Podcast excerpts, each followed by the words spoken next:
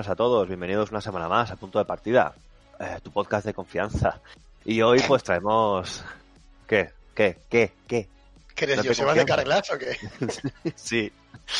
Bueno, y hoy pues os traemos un poco lo de siempre, unas noticias así interesantes o que nos han parecido un poco interesantes, unos análisis o impresiones personales, reseñas, o llamémosle como queramos, y bueno, un poquito de todo, y un debate también bastante interesante. Y bueno, pues presentamos al casting habitual, Eric Draven, ¿cómo estás? Hola, muy buenas a todos.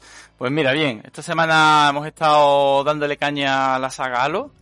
¿eh? Hemos estado, me acabé el Halo Reach, aquí con Animal por la noche, que estamos dándole caña al The Masterchef Collection, ese conocido programa medio concurso, medio, medio concurso de cocina, medio juego de Halo. y nada, Eso es ¿no? porque lo pronunciáis mal. Nah, porque nos da igual, lo pronunciamos, si nos entendemos, ¿me entiendes? O sea, eso es así. Y nada, no, le decía eso, que Reach lo terminé, de hecho lo, lo iba a traer análisis, pero al final lo quiero cambiar por otro tipo de análisis, eh, que ahora contaré después al final cuál es.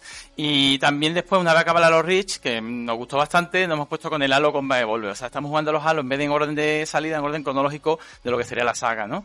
Y tenemos intención de eso, de darle caña a todos y acabándolos todos los Halo, con lo cual, por ahí guay. Y después también he estado siguiendo dándole al Erure Warrior, la era del cataclismo, que es otro juego que ya dije eso, cuando me la acabe lo quiero traer, que es que además es un juego que tiene mucho contenido y me está enganchando mucho, me está gustando mucho, con lo cual estoy, pues eso, queriéndome hacerlo todo, estoy haciendo toda la secundaria, todas las misiones, desbloqueándolo todo, ¿vale? Para poder ver completamente el juego en su plenitud, que me, que me mola mucho. Y por lo demás, poco más con respecto a lo que está jugando. Lo que sí comentar, bueno, que esta semana, en vez de un análisis de un juego, al final lo que voy a traer es, como ya comenté la semana pasada, que tenía la intención de pillarme una Play 5, y eh, voy a contar mi periplo, mi odisea, para intentar conseguirla. No voy a decir si la he conseguido o no, para que haya un poco de intriga, pero contaré el periplo, los pasos que estado siguiendo y consejos que podría dar para intentar conseguir una consola de nueva generación que hoy en día está bastante, bastante complicada, como ya veréis. Y nada, simplemente eso. Vas a contar también cómo casi Animal consigue una sin quererla, ¿no? sí, sí, más o menos. Bueno, y enlazamos con Animal, ¿tú qué tal? Cuéntanos, a ver. Pues yo bastante bien, ya he spoileado un poco Luis lo que, lo que he hecho. Eh, me he pasado el Halo Reach con él, me ha gustado mucho. Eh, me había pasado anteriormente los tres Halo originales.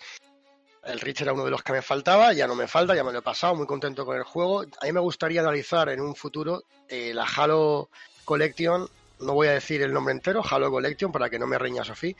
Y me gustaría analizarla en, en su plenitud, todos, en plan como conjunto. Pero bueno, eso cuando tal. Ahora estamos con el Halo Combat Evolved, nos, nos lo tenemos que pasar sí o sí hoy, porque esta semana trabajo de noche y ya mañana no, no podría jugar.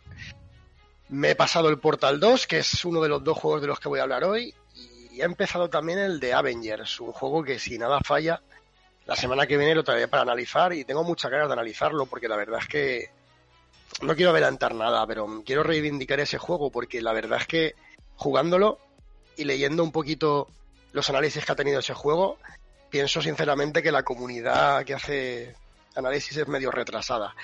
Y también he seguido jugando al Fall Guys, por supuesto, estoy intentando dar un salto de calidad en mi nivel de jugador.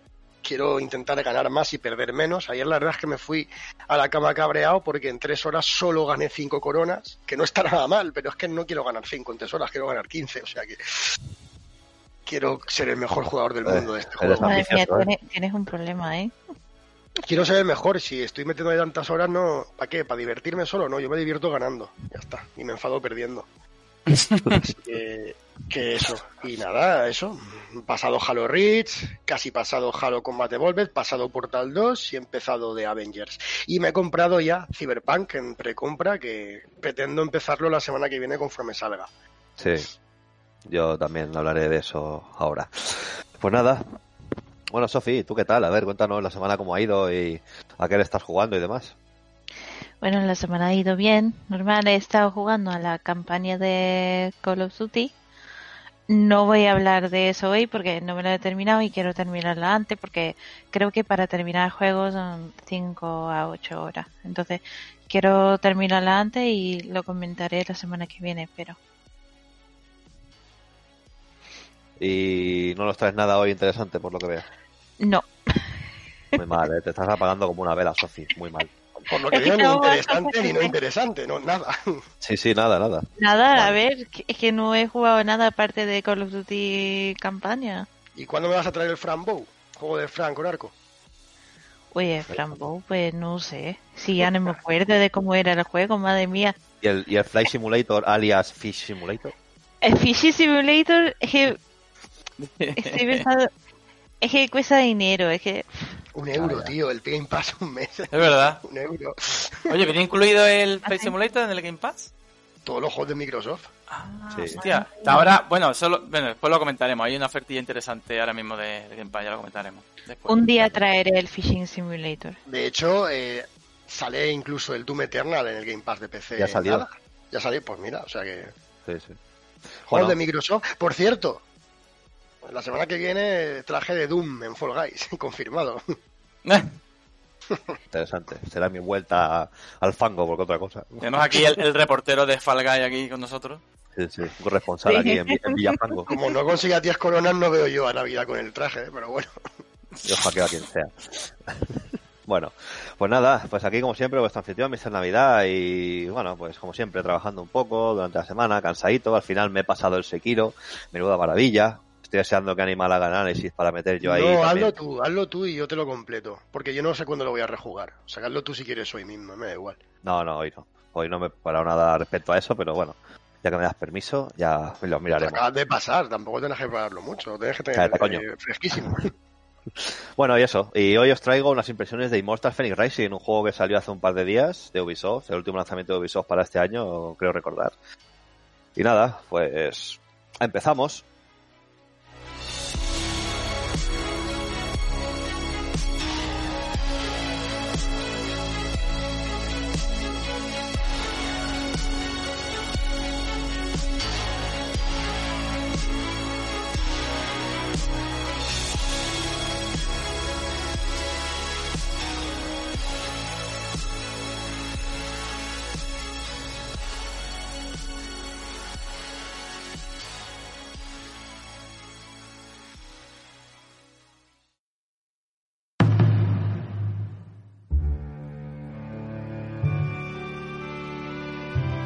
Transcending history and the world, a tale of soul and swords, eternally retold.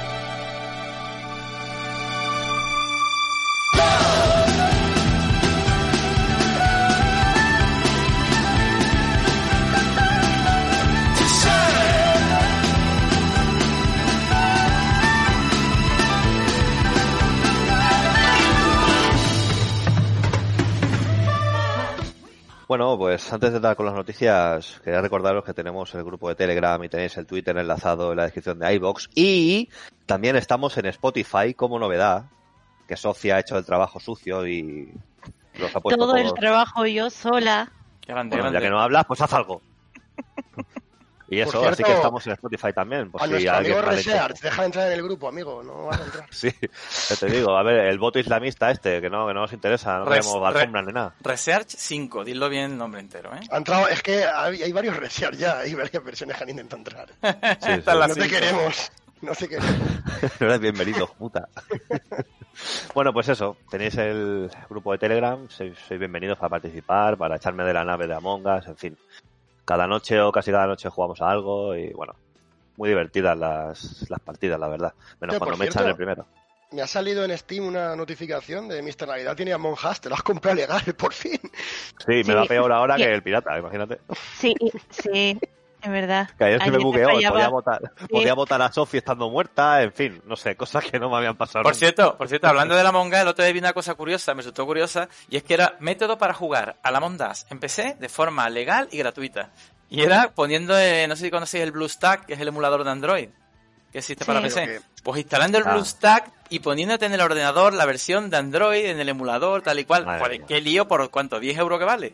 Cuatro, Joder, tío. cuatro, ¿eh? ¡Cuatro! Pero qué lío la gente, de verdad, en serio. Qué- De verdad, hay que ser ruina en esta vida, tío. Cuatro euros. Bueno, yo no puedo Yo no me decir lo- mucho porque llevo un par de meses jugando al juego y me lo compré ayer. o sea que- yo no me lo compré en su momento porque. O sea, me lo regaló mi novia, que se puso muy pesadita, no quería que lo jugáramos, tal. Pero me lo iba a comprar yo al día siguiente si no me lo llega a comprar ella, que son cuatro pagos, tío. Que he pagado 60 por el Cyberpunk, vale, no es lo mismo, pero. los niveles la de calidad de la Us es muchísimo mejor. Bueno, hay que ver a Toki, la, la 2080 Ti se la compró para la Among Us, pero Sí, sí. Te lo regalé yo. Bueno, pues eso, vamos con las noticias. Bueno, pues primera noticia de hoy, referente a Cyberpunk, como no, que está en boca de todos y no me extraña. Que por cierto, quería comentar antes una cosa y no se me ha olvidado, que yo también lo jugaré el día 1. Estoy esperando la noche del miércoles al jueves para darle como un loco. Me echaré un siestón el miércoles para empalmar con el trabajo después, así que ahí estaré con Keanu y compañía, disfrutando de ese supuesto juegazo, porque seguro que lo es. Y bueno, enlazando ya con eso, ya sabemos las horas para descargar el juego y la hora a la que saldrá para poder jugarlo y a la hora a la que está disponible. Luis, cuéntanos. Vale, pues mira, sí, voy a comentar primero la- las- la- los días de- en los que se puede precargar el juego o descargar antes de poder jugarlo, que sería en la Xbox desde ya, desde ya se puede jugar, creo que desde ayer ya se podía pre- predescargar el juego. En PC es a partir del lunes 7, o sea, este lunes, ¿vale? Este lunes ya se puede predescargar y en la Play el martes es cuando se puede predescargar. Y ahora, lo importante, lo que le interesa a la gente. ¿Cuándo se puede ya uno empezar a jugar el juego que ya se tiene predescargado y que se tiene ya como siete años ganas de querer jugar? Pues mira, el jueves 10 de diciembre, o sea, este jueves que viene, ¿vale? En las consolas a partir de las 12 de la noche. Especifico, cuando digo jueves a las 12, eh, eso es miércoles por la noche, ¿vale? Porque a veces hay ese tipo de lío. La noche del miércoles al jueves. Eso es, porque el jueves, el jueves a las 12 ya la noche del miércoles, ¿vale? Por la noche del miércoles, a partir de las 12, ya se puede jugar en consolas, y yo no sé por qué han hecho esto, y empecé una hora más tarde. Por dar por culo, como siempre, pero bueno. Porque creo que hay como un festival a las 12 para celebrar el lanzamiento y demás. Ah, vale, pues no lo sé, no sabía por qué. Pero bueno, empecé y en Stadia a partir de la una, ¿vale? O sea, nos va a ser quedando hasta más tarde para probarlo. Y nada. Merece la pena, Luis. Merece la pena. Sí, hombre, después de haber esperado, pues, hombre, siete años. Yo no estaba esperando siete años, pero por lo menos un año o dos sí que está esperando el juego, ¿sabes? Con lo cual yo creo que bueno, que va, da, ya una hora más, una hora menos, mientras no lo retrase, que yo todavía tengo la duda de que lo retrase. ¿Qué va? Anda, cállate, anda, que, que- que te baneo, ¿eh? Nada, nada, yo creo que ya no, sería ya una cosa muy, muy están ridícula. llegando a la Joder, tienda luego las copias y todo. Sí, Hay gente ya con, con las copias en su casa y todo. Si están Lo filtrando que te podría pasar, que eso puede pasar en cualquier lanzamiento, es que hubiera algún bug, cosas así, pero el juego sale ese día, ya. Ah, y por Hola. cierto, eh, sí que es cierto que, aunque parezca obvio, lo digo, aconsejo predescargar el juego, porque como queréis descargarlo en el mismo juego, el mismo jueves o miércoles, la gente sabemos cómo es, que somos tocos, lo dejamos por última hora y se puede petar la, la, la, se descarga, con lo cual... Yo creo que el que esté interesado en el juego es- lo, lo habrá descargado ya porque... Y yo creo que va a petar aún así. Ya sabemos, sabemos cómo es el ser humano y ahora llega el miércoles por la noche, no puedo jugar el juego, vaya mierda de servidores, pues coño, haberte lo descargado antes, que has tenido dos días. Yo solo lo aviso. Recordar que podéis cambiar de servidor en Steam. ¡Eh! Si Importante. va lento. Coméntalo, coméntalo, Claro. coméntalo. Eso no, eso Eric no lo sabía, Rockstar No. en el grupo tampoco. La verdad es que Steam tiene muchísimos saludo, Rockstar. servidores y si el si el servidor que tenéis por defecto, que suele ser el de vuestro país, no va bien, que los españoles no nos suele ir bien. La verdad es que los servidores de...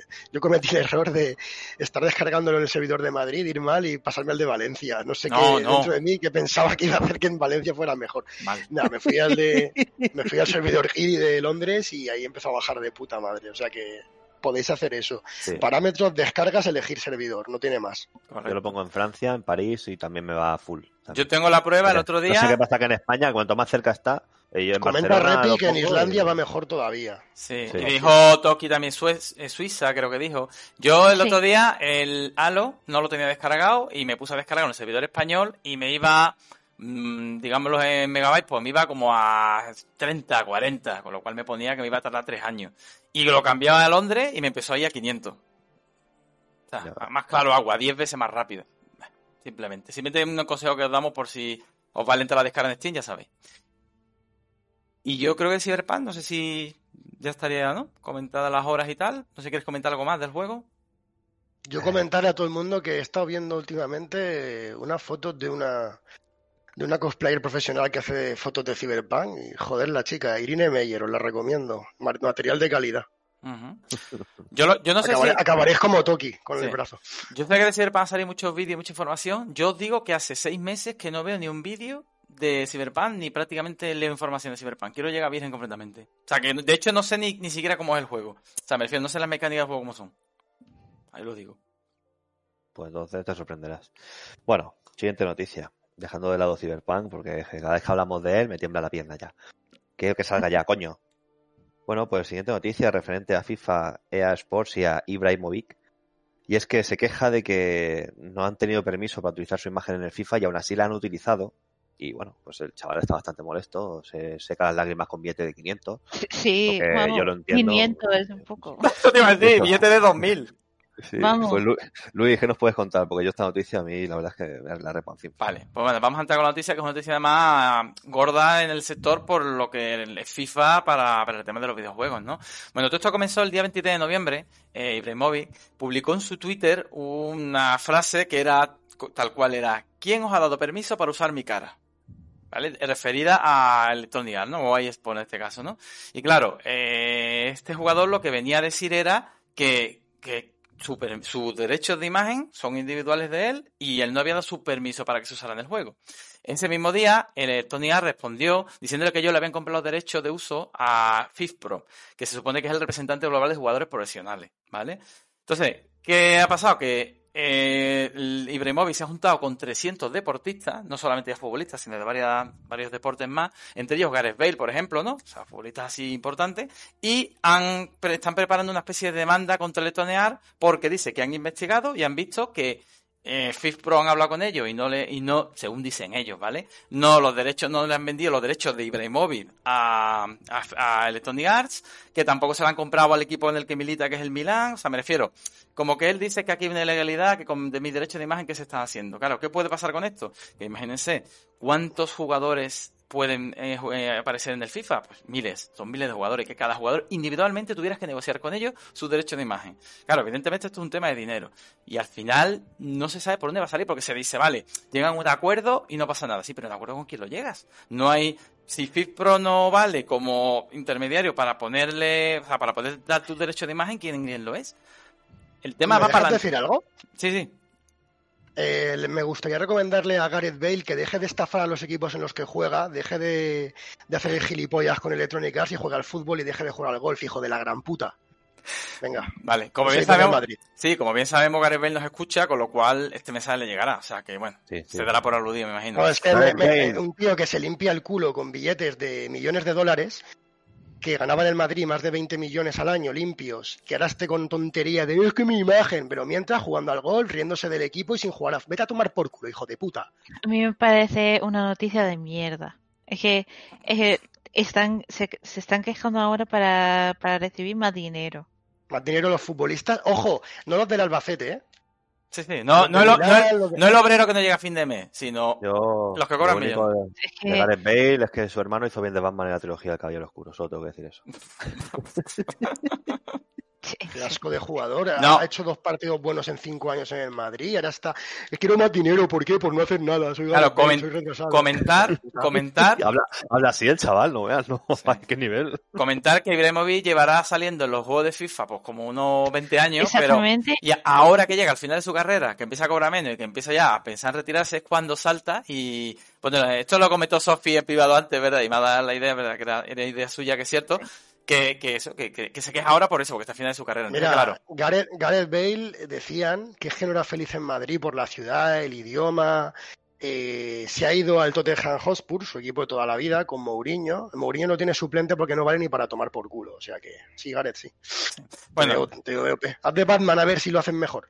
Bueno, ya para terminar con la noticia, decir que eh, han dicho que van a ir a los tribunales, que van a ir a juicio, que van a ir hasta las últimas consecuencias y que, eh, ya te digo, aquí dos opciones, o llega a un acuerdo o volvemos a los tiempos de Romualdo y los Castolos, que no sé si vosotros jugabais en esa época al Pro, bueno, eso un era clásico. Aldo- Aldoriño. Aldoreño, ah, eh, Olayas, eh, Alfonso, o sea, era una maravilla, eh, unos nombres... Sí, sí, sí. Pues te digo que bueno, que no sabemos qué pasará, pero sí que mm, van a tirar para adelante y, este, y, me imagino que volveremos a sacar el tema, porque esto es un tema gordo con respecto a, a lo que es el FIFA. Bueno, y después de esta noticia de mierda, cortesía de nuestro amigo Luis, ¿Cómo sea posible? Digamos. Que poco respeto, coño. Ninguno, dice poco, ninguno.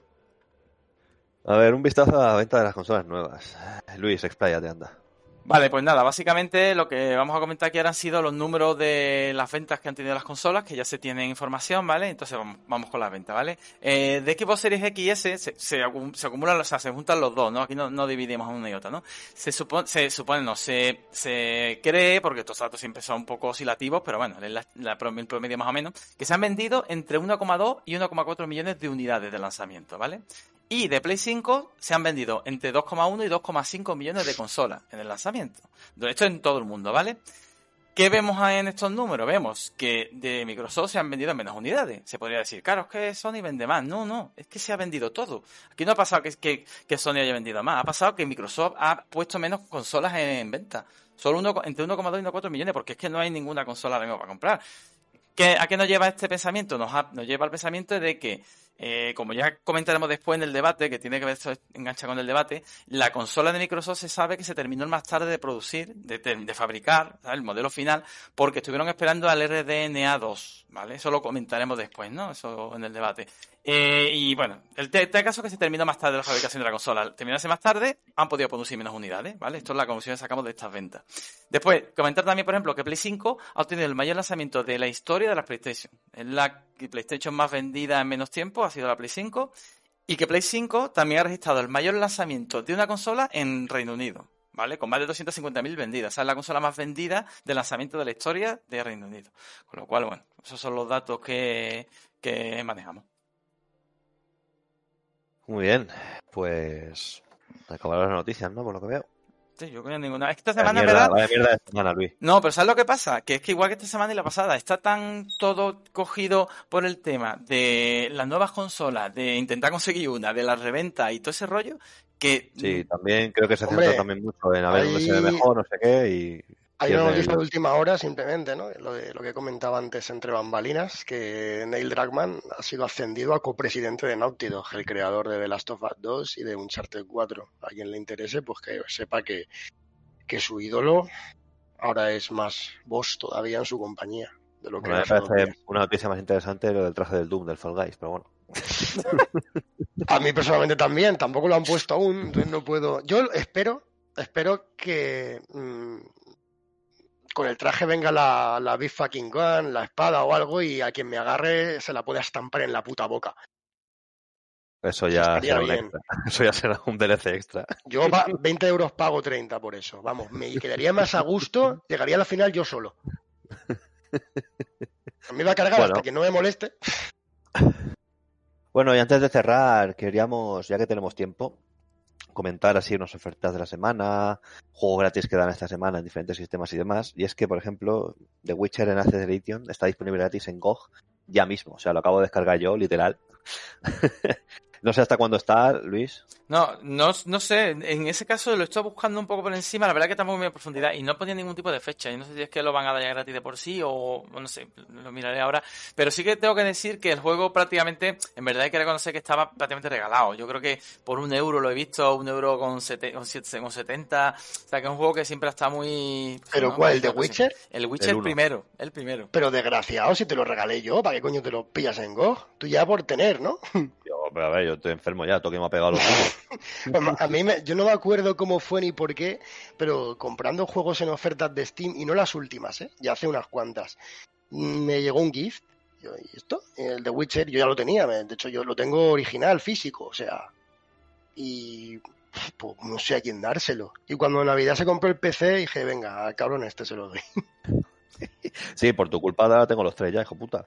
Vale, comentar, eh, según la noticia, pone, por eso dije yo que no encontré la, fecha, pone gratis en Go por tiempo limitado, pero no te pone el tiempo. Pone el tiempo limitado, cógelo cuanto antes, pero no te dice cuándo ya no va a estar disponible. Pero bueno, para, para los que lo escuchen, yo me imagino que les dará tiempo a pillárselo si les interesa. Bueno, pues por parte de PlayStation Now, entre otros, está en Horizon Zero Dawn, que se queda de forma permanente, ¿no? sí, claro, eso es, eso es la, diferencia que ha habido. El Horizon Zero Dawn estuvo ya en el PS Now, pero estuvo tres meses. Entonces, claro, eh, ahora resulta que esto me parece importante destacar, lo que ha vuelto de forma permanente, ya no tiene límite de tiempo, con lo cual, imagino que juegos como God of War o como el Spider-Man, que estuvieron también de forma temporal, volverán de forma permanente, que es de hecho como tenían que haber venido, porque es que es absurdo que te lo pongan de forma los juegos de forma temporal. Me parece ridículo, bueno, es, Un, es un gancho para que la gente se suscriba. Yo, para mí es una buena noticia Es decir, porque si en el futuro van a tener, yo por mi parte, jugándolo en PC, si mejoran la calidad de servicio a 1080 y tal, eh, voy a tener Detroit, voy a tener God of War, voy a tener Spider-Man y demás en el PC, pues Escúchame, Navidad Detroit está en Steam. es verdad. Bueno, sí, es verdad, es verdad, pero me refiero a juegos que no están en Steam. Digo, no, a lo mejor no lo sabías, tío. Vale. Sí, lo he no. dicho por vacilar, y a lo mejor no lo sabías. Sí, después por completar eso, eh, también el Darkseid 3 también lo dan en, en el PC Now y The Surge 2 también, entre otros. The Son Surge, buenos, buenos juegos, tío. yo no sé. Animal has jugado tú, ¿no? No, eh, yo se lo recomendé a Rockstar. eh, el Rockstar es el típico, que es muy cabrón, ¿no? Es el típico juego que primero me dice, eso va a ser una mierda, y luego un día de repente se acuerda de que se lo recomendé, se lo cumple y le, y le encanta. o sea, que a ver si me hace más caso de primeras. No, yo no me lo he pasado. Yo lo tengo, lo tengo comprado en Steam. Eh, me lo quiero pasar algún día y el 2 también. Es de los mejores Souls-like, de los que mejor llevan el espíritu de Dark Souls. Eh, comentar que según me dijo Rockstar, mira, lo podríamos invitar y que analice de Sur, ya la que sale en PlayStation Now. Sí. Me comentó en su momento que, que el 2 era hiper mega ultra light, que si- el de Surge 1 sí que tenía mucho, mucho, mucho estilo Dark Souls y que era muy fácil morir cada 2x3 y que el 2 era mucho más arcade y que era en plan pim pam pum bocadillo de atún. O sea que a lo mejor tú, Eric, te gusta más el 2 que el 1. Sí. Manco. Pero La, la ambientación así... No, pero que no le gusta sufrir, coño, eso lo ha dicho él. No, no, y lo A nadie le mantengo. gusta sufrir, Lo mantengo, lo mantengo. Entonces, no, pero a mí en los juegos, por ejemplo, sí que me gusta de esto de que de ver que me dan dos hostias, me matan y volver y tal. Y en cambio, cuando es muy fácil, uf, no me gusta tanto. Pero yo sé que, coño, si es que no tiene nada de malo.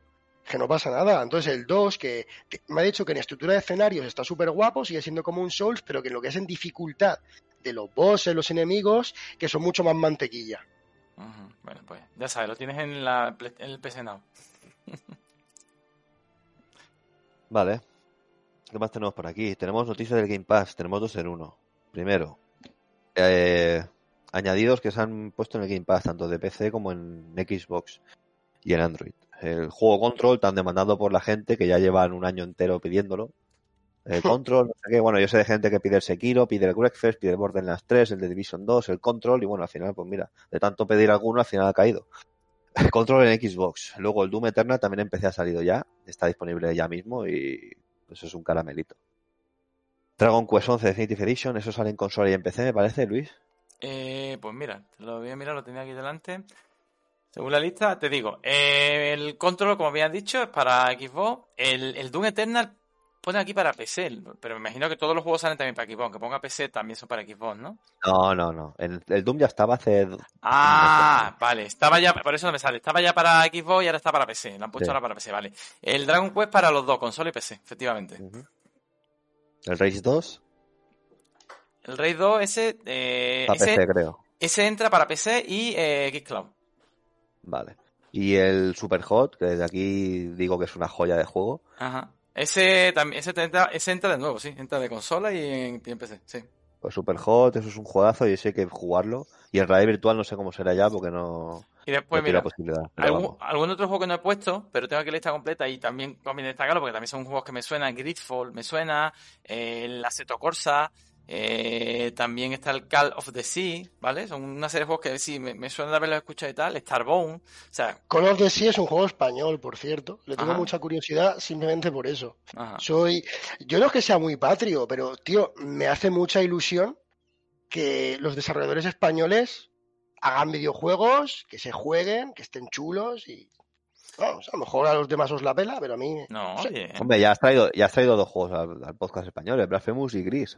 me he pasado cuatro en mi vida, cinco españoles, los dos que tú has dicho, el Candle de Power of the Flame y los Castlevania del enemigo Enrique Álvarez. Bueno, y también comentar otro, ju- eh, también el Yoka Lee of the Impossible Lair, también incluido. O sea, Ese dicen que es crema bastante ese, tío, si te, potente. si te das cuenta, es, me parece una bestialidad el servicio de Game Pass, los juegos Y el, y el. Gridfall, el Gridfall dicen también que es muy bueno. Claro, ese, es otro. Un tipo de rol, rollo de Witcher y tal. Eso es, otro que había incluido también. Y no sé, ya te digo, a mí me parece un pasote de servicio. Y, y encima, ahora sigue, que comenta lo siguiente si quieres. Coméntalo tú, coméntalo tú. No, pues eso, que vuelve a otra vez a sacar eh, Microsoft la promoción esta que ya sacó hace tiempo, que es que por un euro te dan tres meses de Ultimate. O sea, me parece una pasada absoluta. Eh, comentar que, aunque pone para cuentas nuevas, no es exactamente cierto para cuentas nuevas. O sea, si tú, por ejemplo, te cogiste un, por un euro, un mes gratis, hace dos o tres meses no te va a valer. Pero yo, por ejemplo, que me lo cogí hace un año más o menos aproximadamente, o hace algo más de un año, ahora me vuelve a valer la oferta. Yo creo que estas ofertas cada cierto tiempo te vuelven a valer, ¿no? No son solo para cuentas nuevas. Y eso, Luis, a mí me interesa. ¿Cómo lo haces? Desde la aplicación de Xbox mismo te sale el precio ya. Yo como lo hago para PC, porque no lo tengo en el Xbox, yo me meto en la página de Game Pass y desde ahí directamente te sale ya el botón para pulsarle y comprarlo. Estando logueado con tu cuenta de, de, Microsoft. Pues, pues, y también porque a mí me acaba en enero ya, pero coño, pues si puedo ganar tres meses más. Tres meses, por un euro y de Ultimate. O sea, que incluye el Xcloud. Cloud. A mí me parece una locura. Yo ya te digo que, que, que, una oferta que hay que destacarla porque es de la leche. Yo de hecho la voy a pillar, ¿vale? Prácticamente. Pues eso. Ah, comentar si, mm, por ejemplo, yo por ejemplo, eso lo comento porque a mí me parece interesante, eh, está esta oferta hasta el 21 de enero. Entonces yo, por mi parte, voy a esperar al año que viene a pillármela porque como ahora sale el Cyberpunk, pues no voy a tener tiempo para otra cosa. Entonces no voy a pillarme Game Pass ahora porque no voy a jugar el Game Pass. Con lo cual, porque si la gente lo quiere saber, hasta el 21 de enero está esta oferta de un euro. Buen apunte, buen apunte. Bueno, y por último, el esta le va a gustar, esta le va a gustar Animal, le va a gustar Animal. Esta va dedicada a Animal al 100%. Eh, me voy, vais a hablar de Epic, ¿no? Hasta luego. Espera, escucha, escucha lo que da, escucha lo que da y después opina. A ver, a ver, escucha lo que da, que tampoco dan aquí el Cyberpunk de gratis. A ver, tampoco nos Lo que dé me lo compro en Steam con mi dinero, que soy rico. Vale, vale. Pues entre el 10 y el 17 de diciembre dan Pillars of Eternity y Tyranny, que dicen que son muy buenos juegos. Yo jugué un poquito al primero y no me terminó de convencer, pero dicen que son muy buenos juegos. Así que ahí queda. Bueno, pues hasta aquí las noticias de hoy.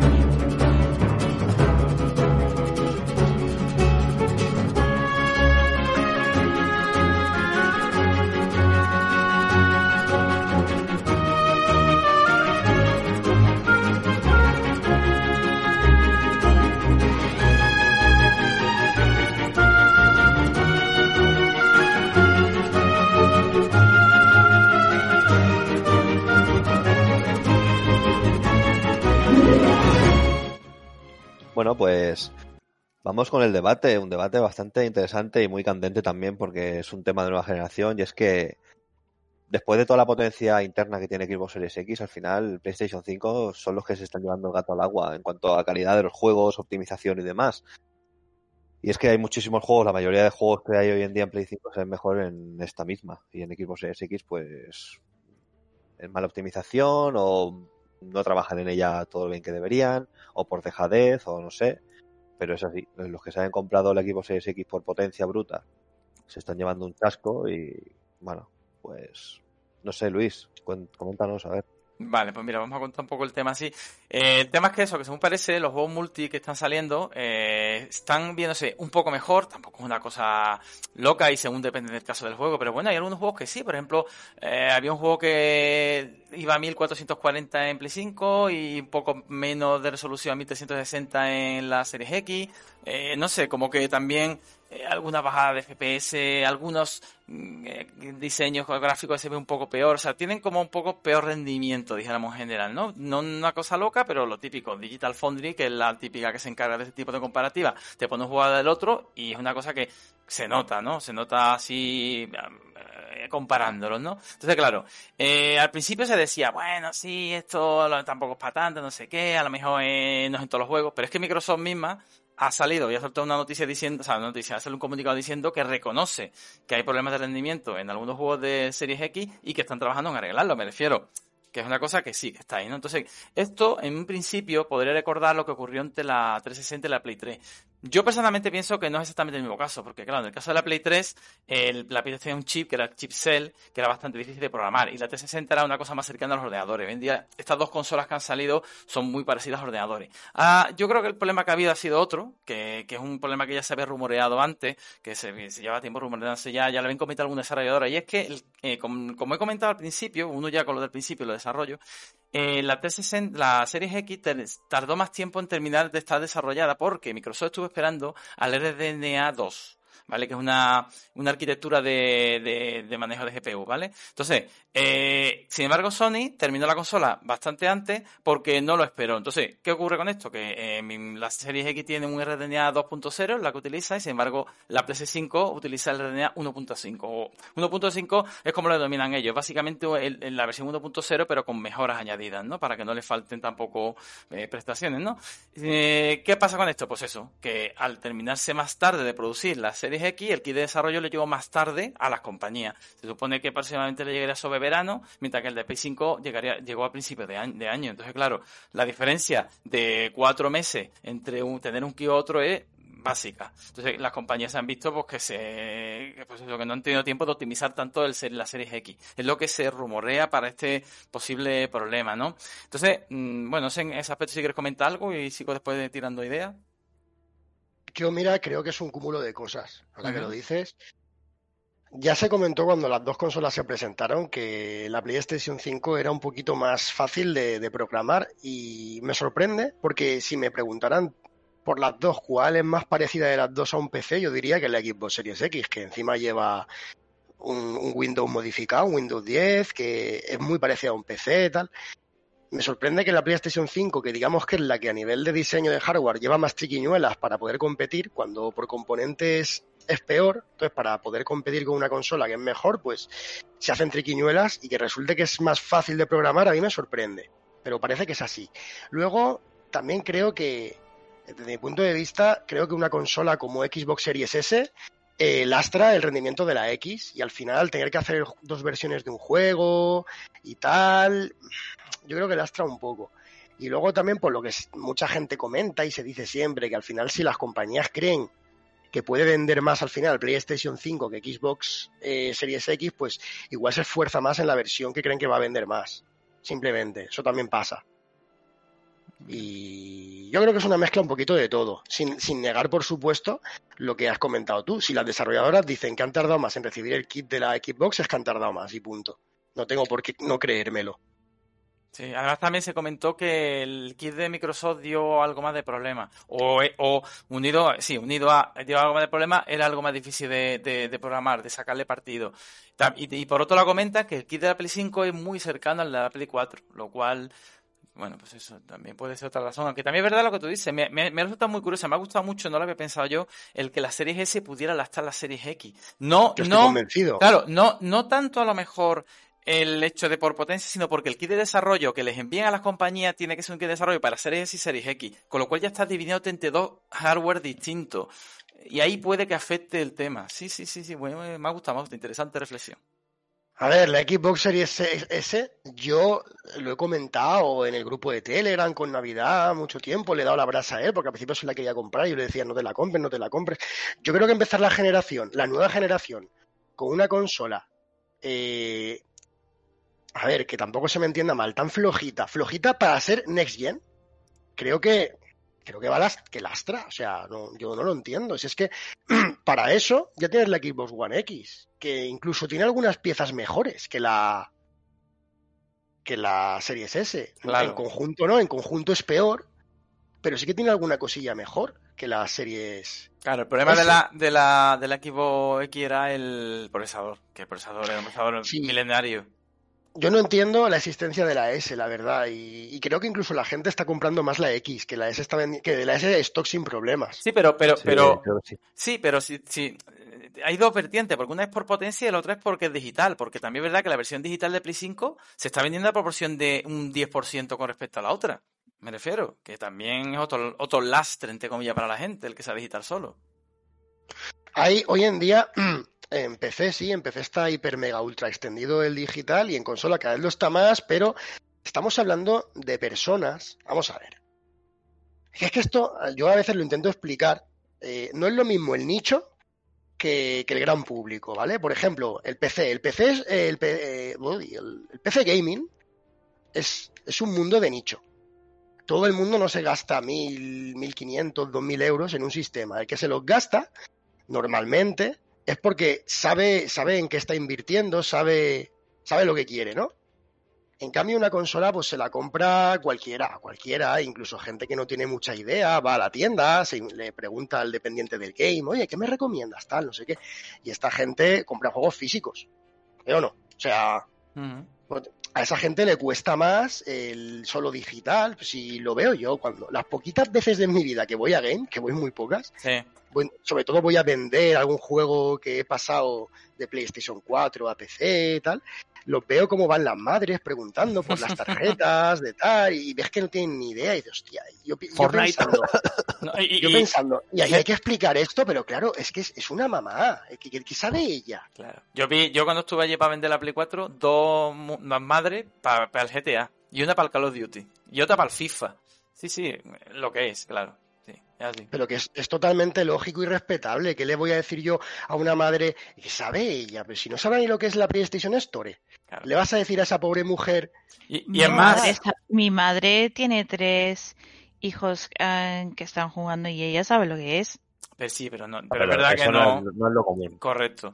También es verdad, por otro lado, si si quieren saberlo, se lo entienden. Claro, también es verdad por otro lado que mucha gente dice, bueno, pero es que lo digital, las ofertas, eh, sí, pero es que esas madres o padres que no están metidos en el mundo de la tecnología o de los videojuegos, tú dile que tienen que crearse una cuenta, que le pones su número de cuenta, ellos van al game, compran el juego Es que- físico y se lo dan al niño el disco. y es No, más no, fácil. porque si tu hijo está metido en el, en el tema ese, el- el- la, ma- eh, la madre y el padre deberían saber más o menos de eso también. Te doy la razón ver, porque, porque Deberían saber ah, dónde están metiendo, dónde se están metiendo sus hijos. No, Eh, eso, eso es muy bonito, Sofi, pero yo con nueve años estaba jugando a Resident Evil 2. A ver, eso, Correcto, eso es así. correcto, O sea, bien. Ese- da para mientras- debate. Mientras el, niño, mientras el niño esté calladito y sin molestar, pues ya está. No, es que así no. no. Escucha, da para debate porque es verdad que muchas veces se ha criticado, oh, es que las madres que le compran el GTA al niño. Perdona, que yo de niño jugaba efectivamente a juegos bastante más fuertes que la GTA probablemente y veía películas tipo Serie en el Estrella o Rambo 3, me refiero. con- Comando, Claro, Rambo, me refiero que muchas veces estamos con el tema, uh, los niños juegan al GTA. Bueno, el GTA en verdad es una chorrada, porque es juego de medio de coña, ¿sabes? Comparado con cosas más serias, pero bueno,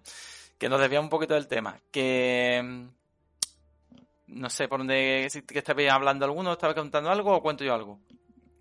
Cuenta, cuenta. Vale, lo digo por seguir. No, lo digo porque no, no sé, no sé si he cortado a alguien y estaba alguien comentando algo o ya habéis terminado de, de comentar las cosas. No, creo que no. No Vale. sé, no sé, creo que no. Venga, pues sigo, ¿vale? Bueno, eh, yo como conclusión con respecto a esto que hemos comentado antes, eh, lo que saco es que creo o espero que previsiblemente con el tiempo pues empezará a haber diferencia entre las máquinas. Ya han dicho algunas desarrolladoras que a pesar de que se puedan ver diferencias, tampoco van a ser diferencias enormes, no van a ser diferencias muy grandes. Pero bueno, poco a poco yo creo que conforme vayan cogiendo el tino y, importante eso también, si las empresas quieren, porque claro, ¿qué ocurre? Que a ti te dice, mira, la, tenemos aquí una consola de Microsoft que es más potente, pero tiene un kit que es un poquito más complicado de utilizar. Claro, la- las empresas Sears dicen, joder, pues hacemos la versión de Play 5 y después la porteamos a, la, la de Microsoft. Y no aprovechamos las características que tiene, porque se ha hecho siempre así. La consola que es más potente, pues es la que se va a pasar la versión y después las demás no se van a aprovechar tanto. Se ha visto con Play 2, que era la menos potente, y la mayoría de juegos eran prácticamente iguales. Tenía algunas mejoras que no, pero salvo que fueran juegos exclusivos o juegos muy concretos de otra máquina, iban en Play 2 prácticamente igual. Pues aquí yo creo que pasa lo mismo, que eran más o menos todas iguales. Con lo cual, bueno, pues eso. Yo, por un lado, también te, mensajes de tranquilidad a los poseedores de Series X, porque, por ejemplo, tenemos el grupo a Rockstar, que ha estado bastante cabreado cada vez que salía una comparativa y siempre Play 5 era un poco mejor, y mira, cago en la hostia, Play 5 un poco mejor en esto, en resolución, lo que sea. Que no se preocupe, porque tiene máquina para el año, una máquina que es un pepinaco de máquina, que es buenísima y que no tiene que tener ningún problema. Vamos, que no la devuelva, básicamente. Que para devolverlo la vendes en Zex, que te sacan una pasta. Ya te digo. No hablamos ese melón otra vez. Sí, que ya lo hablamos la semana, es que el Aníbal no estuvo, ya lo comentamos la semana pasada. No, yo sí, podría resumir mi opinión sobre el- ese debate en el que no estuve en un par de frases muy simples. Y es que el problema de la especulación, de la especulación de tiendas, ¿vale? No de un particular, sino de tiendas, es culpa del Estado. Eso una ley que prohíba a una tienda a vender por encima del precio de mercado y punto. Y se acaba la tontería. Llega la policía y empieza a detener gente en sex y se acabó. O sea, no se puede permitir no se puede permitir que una tienda estafe. Otra cosa es que un particular en Wallapop, llámese Carlos Pancho, eh, se ponga a hacer lo que él quiera, ya, pues, ya se le buscará, sí, pero una tienda así a pie de calle que entra cualquiera, eso es culpa del gobierno. Que, no, que se tendría que regular y punto, ya está. Esa es mi opinión. O sea, no, no hay más. Completamente de acuerdo. Eso dije yo en su momento también. Que, un particular es más difícil de controlar. Pero una tienda, que es un organismo del Estado público y tal, no me jodas. Que eso está Eso no se puede permitir. O sea, eh, coña. y, más, perdona, y más cuando es una cosa que acaba de salir, porque si me dijeras, oye, yo tengo una copia del Radiant Silvergun de la Saturn que en su día costaba 60 euros, yo ahora te la vendo a 300 porque salieron mil copias, ya no la consigues. Bueno, pero la Play 5, que es una cosa que salió en noviembre, me estás contando. Yo por mí, a ver, yo creo que ya has hablado todo lo que se tenía que hablar, en verdad. Mm. Eh, hay análisis por internet de la mayoría de lanzamientos, Assassin's Creed Valhalla, Watch Dogs, etcétera, eh, Phoenix Rising y tal, y no sé. la que sale mejor parada es PlayStation 5 por lo general. Y... Pero bueno, lo que dice Animal, que no hay que, o Animal Origen, no hay que sentirse estafado tampoco. A ver, eh, las compañías, al final, el último eslabón del trabajo de desarrollar un juego es la compañía y es la, es la culpable de, de, lo que está pasando. Que sea difícil de programar o no ya, pues es cosa de la compañía. Eh, si llegan los kits de desarrollo más tarde y demás y no se adaptan, pues yo qué sé, es lo que hay. Esto será al principio, supongo que después ya se verá la diferencia que hay de potencia. A ver, lo que pasa Navidad es que, por ejemplo, la gente se está quejando, ¿no? Y yo, por ejemplo, conocemos todos el caso de Rockstar, que está en Rockstar, el, el, chaval, ¿no? La compañía, que a él le jode. Vamos a ver, eh, yo a él le entiendo. Eh, Rockstar es un tío que le molan mucho más los juegos de Sony que los de Xbox. No le interesa mucho el Game Pass, no le interesa mucho, él lo tiene, pero él, él quiere las novedades y las novedades no salen en, el Game Pass normalmente. Las de Microsoft sí, pero Watch Dogs no, Valhalla no. Eh, mm, iba a decir Demon Souls, es de Sony, pero si fuera de Microsoft, o sea, si fuera de Front Software para Microsoft tampoco saldría de salida en, el Game Pass. Eh, no sé, Cyberpunk, ¿no? Estos juegos son los que él quiere comprar. Entonces, una persona como él, que al final quiere una consola como la Xbox, eh, simplemente por los juegos multi, pues se lo van a ver mejor, y va a pagar 60 euros por juego, si no se le ven mejor, ¿para qué la quiere? Entonces, yo entiendo que se enfade. Que luego me dices tú, hombre, pero yo qué sé. Al final habrá juegos, al final tal, sí, pero. Pero no. ¿Sabes? Vale. Yo lo entiendo, yo entiendo que se enfade. Vale, bueno, pues yo, yo sí como conclusión final quería comentar eh, dos cosas. La primera, eh, yo creo que la gente, como ya había dicho, debería estar tranquila por eso, porque creo que sacarán partido, pero aparte de eso también que no hay que olvidar que esta generación, Microsoft tiene una cosa que no ha tenido la generación anterior, y es muchas compañías first de calidad. Con lo cual, como poco, yo creo que esas compañías first le van a sacar mucho partido a las series X. O sea, los juegos de Bethesda no tengo ninguna duda que se van a ver mejor en Series X que en Play 5 si salen en Play 5, pero digo, lo digo así con un poco de tema, como no se sabe siquiera si van a salir. Pero vamos, que seguro que en Series X se van a ver y mejor, ¿vale? Y después la otra reflexión es, a ver, muchas veces eh, una, un juego va a 62 frames y otro va a 61 y ya es, ah, mi consola mejor que la tuya porque la tuya va un frame más por debajo. A ver, sabemos, por favor, seamos serios. No, es que este juego, como Digital Fondi así, te pone el zoom por 16, es que esta hierba del fondo, si la comparamos con la hierba del fondo del otro, está un poquito peor. A ver, al final, cuando tú te pones una pantalla y te pones a jugar, si no es una cosa, evidentemente, la versión del Witcher de Switch con la versión de Witcher de PC, pues se va a notar la diferencia. Pero entre la versión de Play 4 de PC, la diferencia de 4 del Switch, del Witcher que diga, el Witcher 3, comparado con la de PC o la de 3, o la Xbox, lo mismo no nota tanta diferencia. El juego se ve bien, se juega bien, coño. ¿Sabes? Ya otro tema el tema FPS, pero bueno, lo que voy. Que no seamos tampoco tan tema, que estas consolas son muy parecidas técnicamente, muy, muy parecidas y no hay mucha diferencia entre ellas. No, no tiremos los pelos, por favor. Serio, seamos un poco maduros, coño.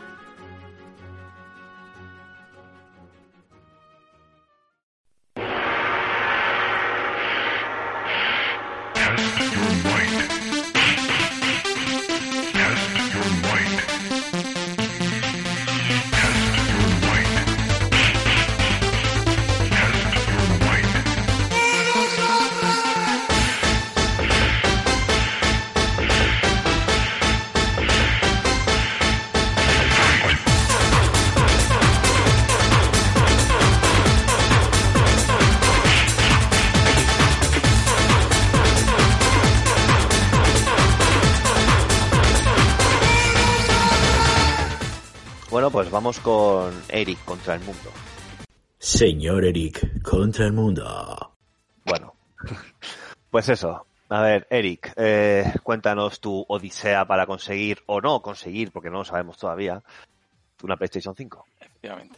Vamos allá, ¿vale? Pues esto, me ha- mm, no sé, me ha parecido una cosa interesante porque iba a tener análisis de juego, pero digo, mira, para variar un poco el podcast, para tener un poco de variedad, pues bueno, pues traigo una cosa distinta, pues contar mi experiencia, primero, por desahogarme un poco con respecto a lo que se ha montado con esto, que es una cosa nunca vista, y segundo, por que a lo mejor quizá pues a alguien le puede servir de algo, o algún consejo pueda dar, o le pueda interesar escuchar el, el tema, ¿no? Por tomar nota de algo, simplemente, ¿no? Para, para ver que vea la experiencia que yo tuve.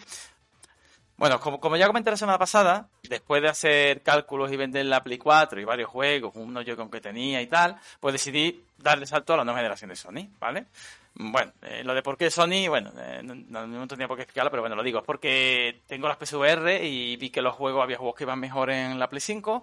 También, bueno, porque el tema de que ahora mismo por la Play 4 me, me dieron una cantidad de dinero que probablemente dentro de seis meses no me daría. Y también porque tengo un montón de juegos de Play 4 por jugar, porque me la compré hace poco menos de un año. Y digo, pues para jugar la Play 4 lo juego la Play 5, básicamente, ¿no? Total, que dije, venga, vale, vamos por una, por una Play 5 eh, ahora que está la cosa complicadísima para tenerla, que prácticamente no hay stock y que la cosa está con los bots, las reventas y todas las mierdas, ¿no? Dije, vamos allá. Entonces, claro, me, armé de paciencia y dije, a ver, sabía que me iba a enfrentar eso, a especuladores, bots, a Skynet y a todo tipo de fauna, así, porque se sabe que esto aquí está implicado todo el mundo, ¿eh? madre mía. Bueno, pues vamos al tema. Eh, bueno, pues eso, estuve esperando unos, unos días y durante unos días no, no había ninguna noticia de que hubiera stock ni nada, ¿no? Era una cosa como que yo pensaba que ya decían Sony, sí, va a haber un stock antes de año y otro para después del año que viene. Y yo decía, bueno, pues lo mismo hasta el 15 de diciembre o el día de diciembre, pues no sacan nada, pues porque, bueno, porque no, no hay. Pues no, de repente, pues el día, no sé, el día 2 o el día 1 o 2, pues empezaron varias tiendas a anunciar, como en cascada, que iban a tener stock, ¿vale? Empezaron a decir tal, una daban un horario, otra daban otra. A mí me hace gracia porque un- hay uno que se curró una especie de, de foto con todas las tiendas y todos los horarios, y parece que son los horarios del E3, ¿no? Que todas las conferencias y tal, ¿eh? Yo me las miré, me las estudié y tal, y bueno. Entonces, primer paso, ¿qué hice?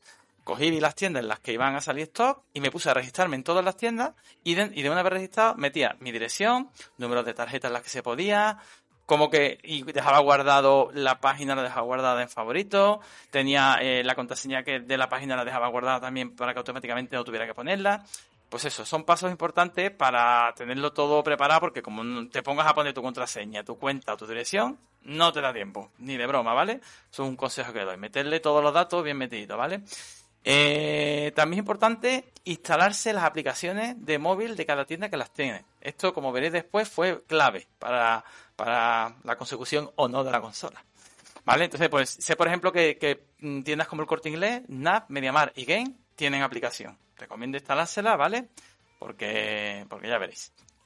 Bueno, después, eh, también os recomiendo, que esto es una cosa que, que también me sirve bastante, apuntarse a grupos de Telegram, por ejemplo, como el de Oferta Juegos del amigo Museboy, ¿vale? Que le doy gracias por los avisos, porque es verdad que estaba constantemente avisando, diciendo en cuanto, además al minuto, al segundo prácticamente de que salía, no sé, el tío tiene que estar ahí con 500 ordenadores puestos, y te avisaba, ¿no? De cuando salían ofertas o stock, eh, también Twitter, también Twitter de tienda, que también alguna tienda pisó por Twitter cuando iba a tener stock, o foros como el otro lado, en lo que aparte de tu poder ver cuando hay un stock, también tienes informaciones importantes. Por ejemplo, oye, he hecho esta compra, pero no me llega el correo, pero en el correo me pone esto, en el correo me pone el otro, o sea, te aclaran dudas. Una cosa, hay un mundo montar ahora mismo que la leche, porque es que son de, de, yo creo que puede haber mil mensajes diarios lo que hay en esos foros, porque hay un movimiento increíble de gente, claro, que todo el mundo queriendo conseguir la consola, ¿no?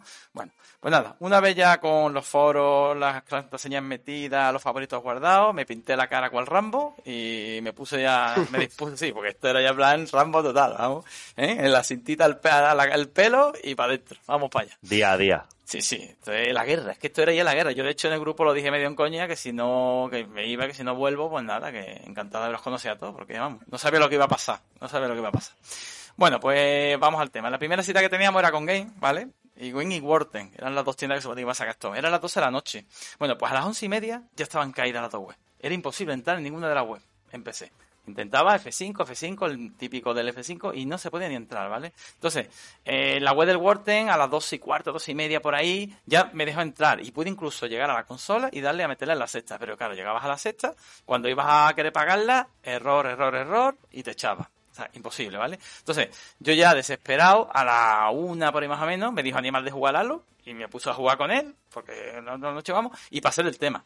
Y yo no sé por qué a las dos, sí, fue porque a las dos, eh, como digo, eh, un Seboy, en el canal de- de juegos oferta, me dio como un aviso de que, oye, que ahora se puede en game. Y digo, coño, y entonces yo pensé, dije, a ver, en web lo intenté, error, no se podía entrar a la página. Pues cogí el móvil, me metí en la aplicación web de Game y desde ahí la pude comprar. Pero además, sin problema. Mm, Fue sorprendente, es- fue pum, pum, pum. Yo no me lo creía, digo, dirección, tal cual, pa, comprado.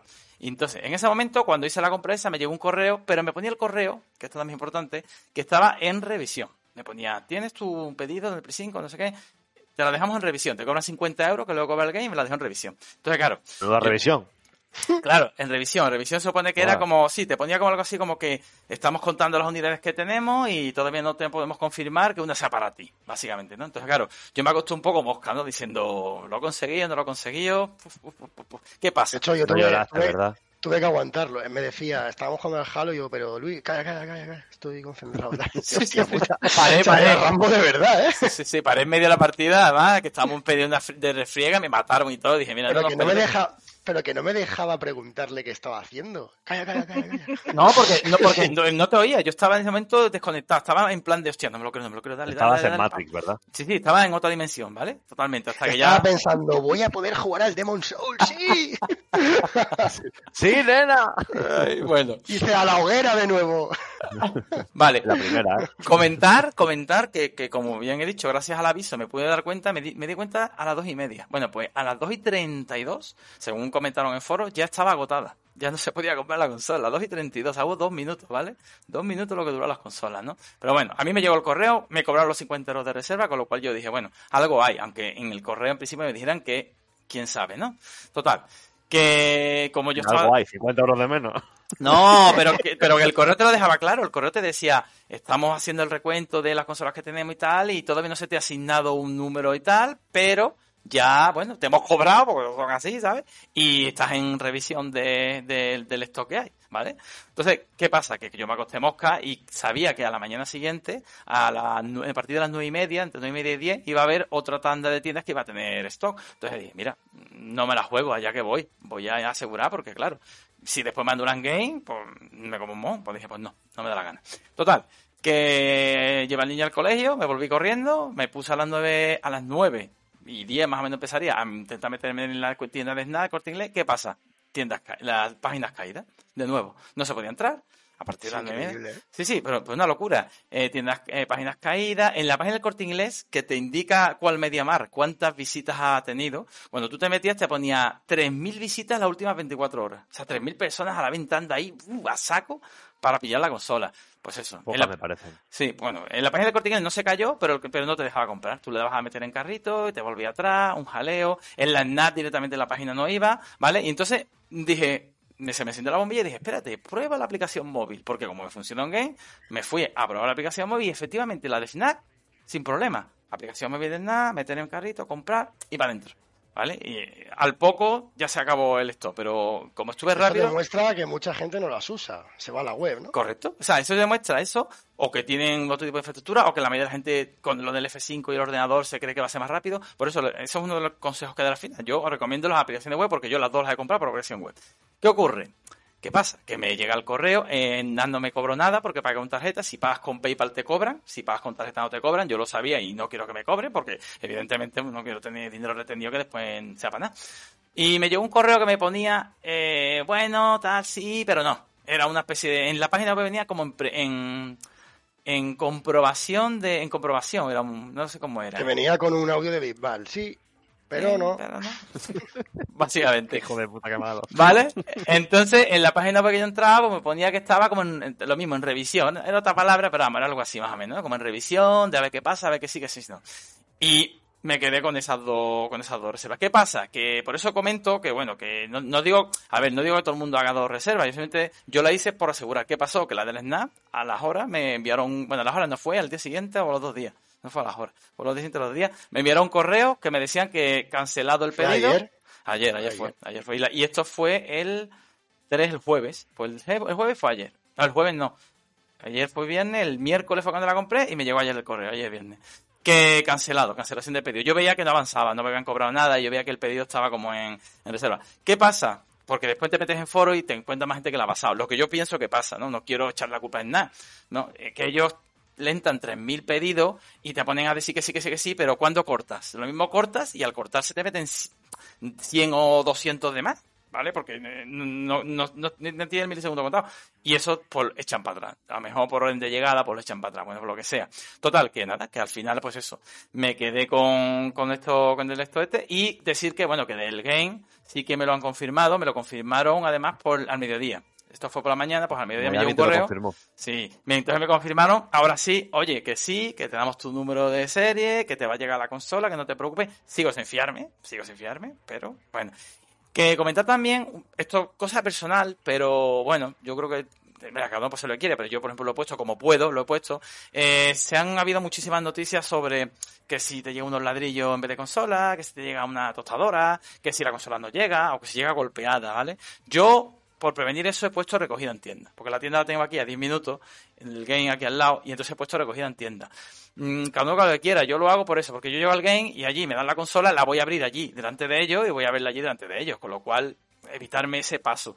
Mm, Pues nada, simplemente a lo mejor paranoia no, pero bueno, por asegurarme lo, lo voy a hacer así.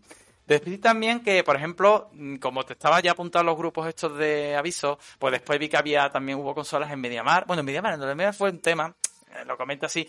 Se supone que dijo en su Twitter que iban a sacar consola el miércoles y al final no sacaron. Y la gente cogió un cabreo, pero claro, estuvo la gente todo el día expectando, expectante a que saliera el stock y no salió. Y pusieron stock el jueves por la mañana. ¿Qué pasó? Pues lo de siempre. Eh, página caída y consolas que duraron dos minutos, ¿vale? O sea, sí, ese es el plan que hay ahora mismo con esto. Bueno, y ah, también comentar, bueno, que también, aparte de que por el tema este de que no me la metan la bacalá con lo de la consola, también me ahorro 10 euros de gastos de envío en, en qué es lo que te cobra Game por enviarla. O sea, que bueno, que tampoco viene mal esos 10 euros para invertirlo, yo que sé, en un Spider-Man, un Demo Soul. Bueno, Demo Soul no creo, pero bueno. Te costará solo 70, no 80. Correcto, correcto. Total, no, está, bueno, es tontería, pero está de oferta, ahora lo he visto, no sé si estaba a 70, pues menos 10, pues mira, bueno, igual, a lo que vamos. que, que ya está, pues básicamente esto ha sido mis reflexiones y ahora ya antes de pasar a lo bueno, lo malo y el resumen, por si quiere comentar alguien algo. Ah, que bueno y malo, pero esto que es un análisis de tu mierda de Odisea o algo. Que me deje, que me deje, Dos líneas, ¿eh? Dos Yo, yo lo hago siempre de la misma forma, venga, comentad, ahora o callar para siempre.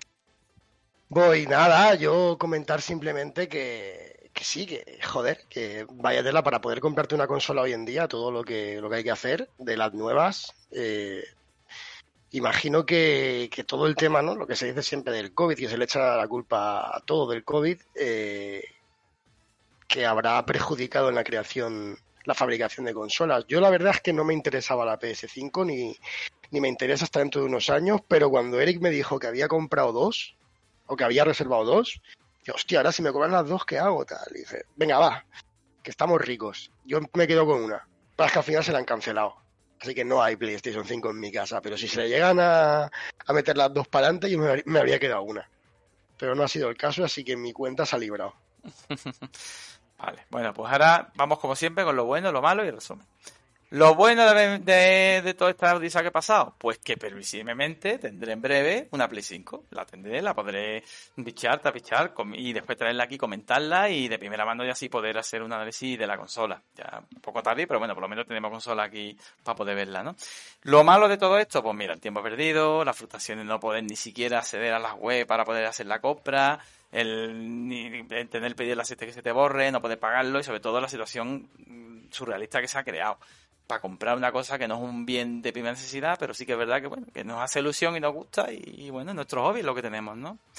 Y ahora, para terminar, lo que quiero hacer es un poco, después de haber contado toda la experiencia, grosso o sea, toda la experiencia, ahora quiero hacer una especie de resumen de los puntos claves, ¿no? Que yo creo ya se han visto, pero lo, resumo. Instalar las aplicaciones de móvil, porque yo las dos consolas que consigo así a través de la aplicación de móvil, eso es lo veo clave.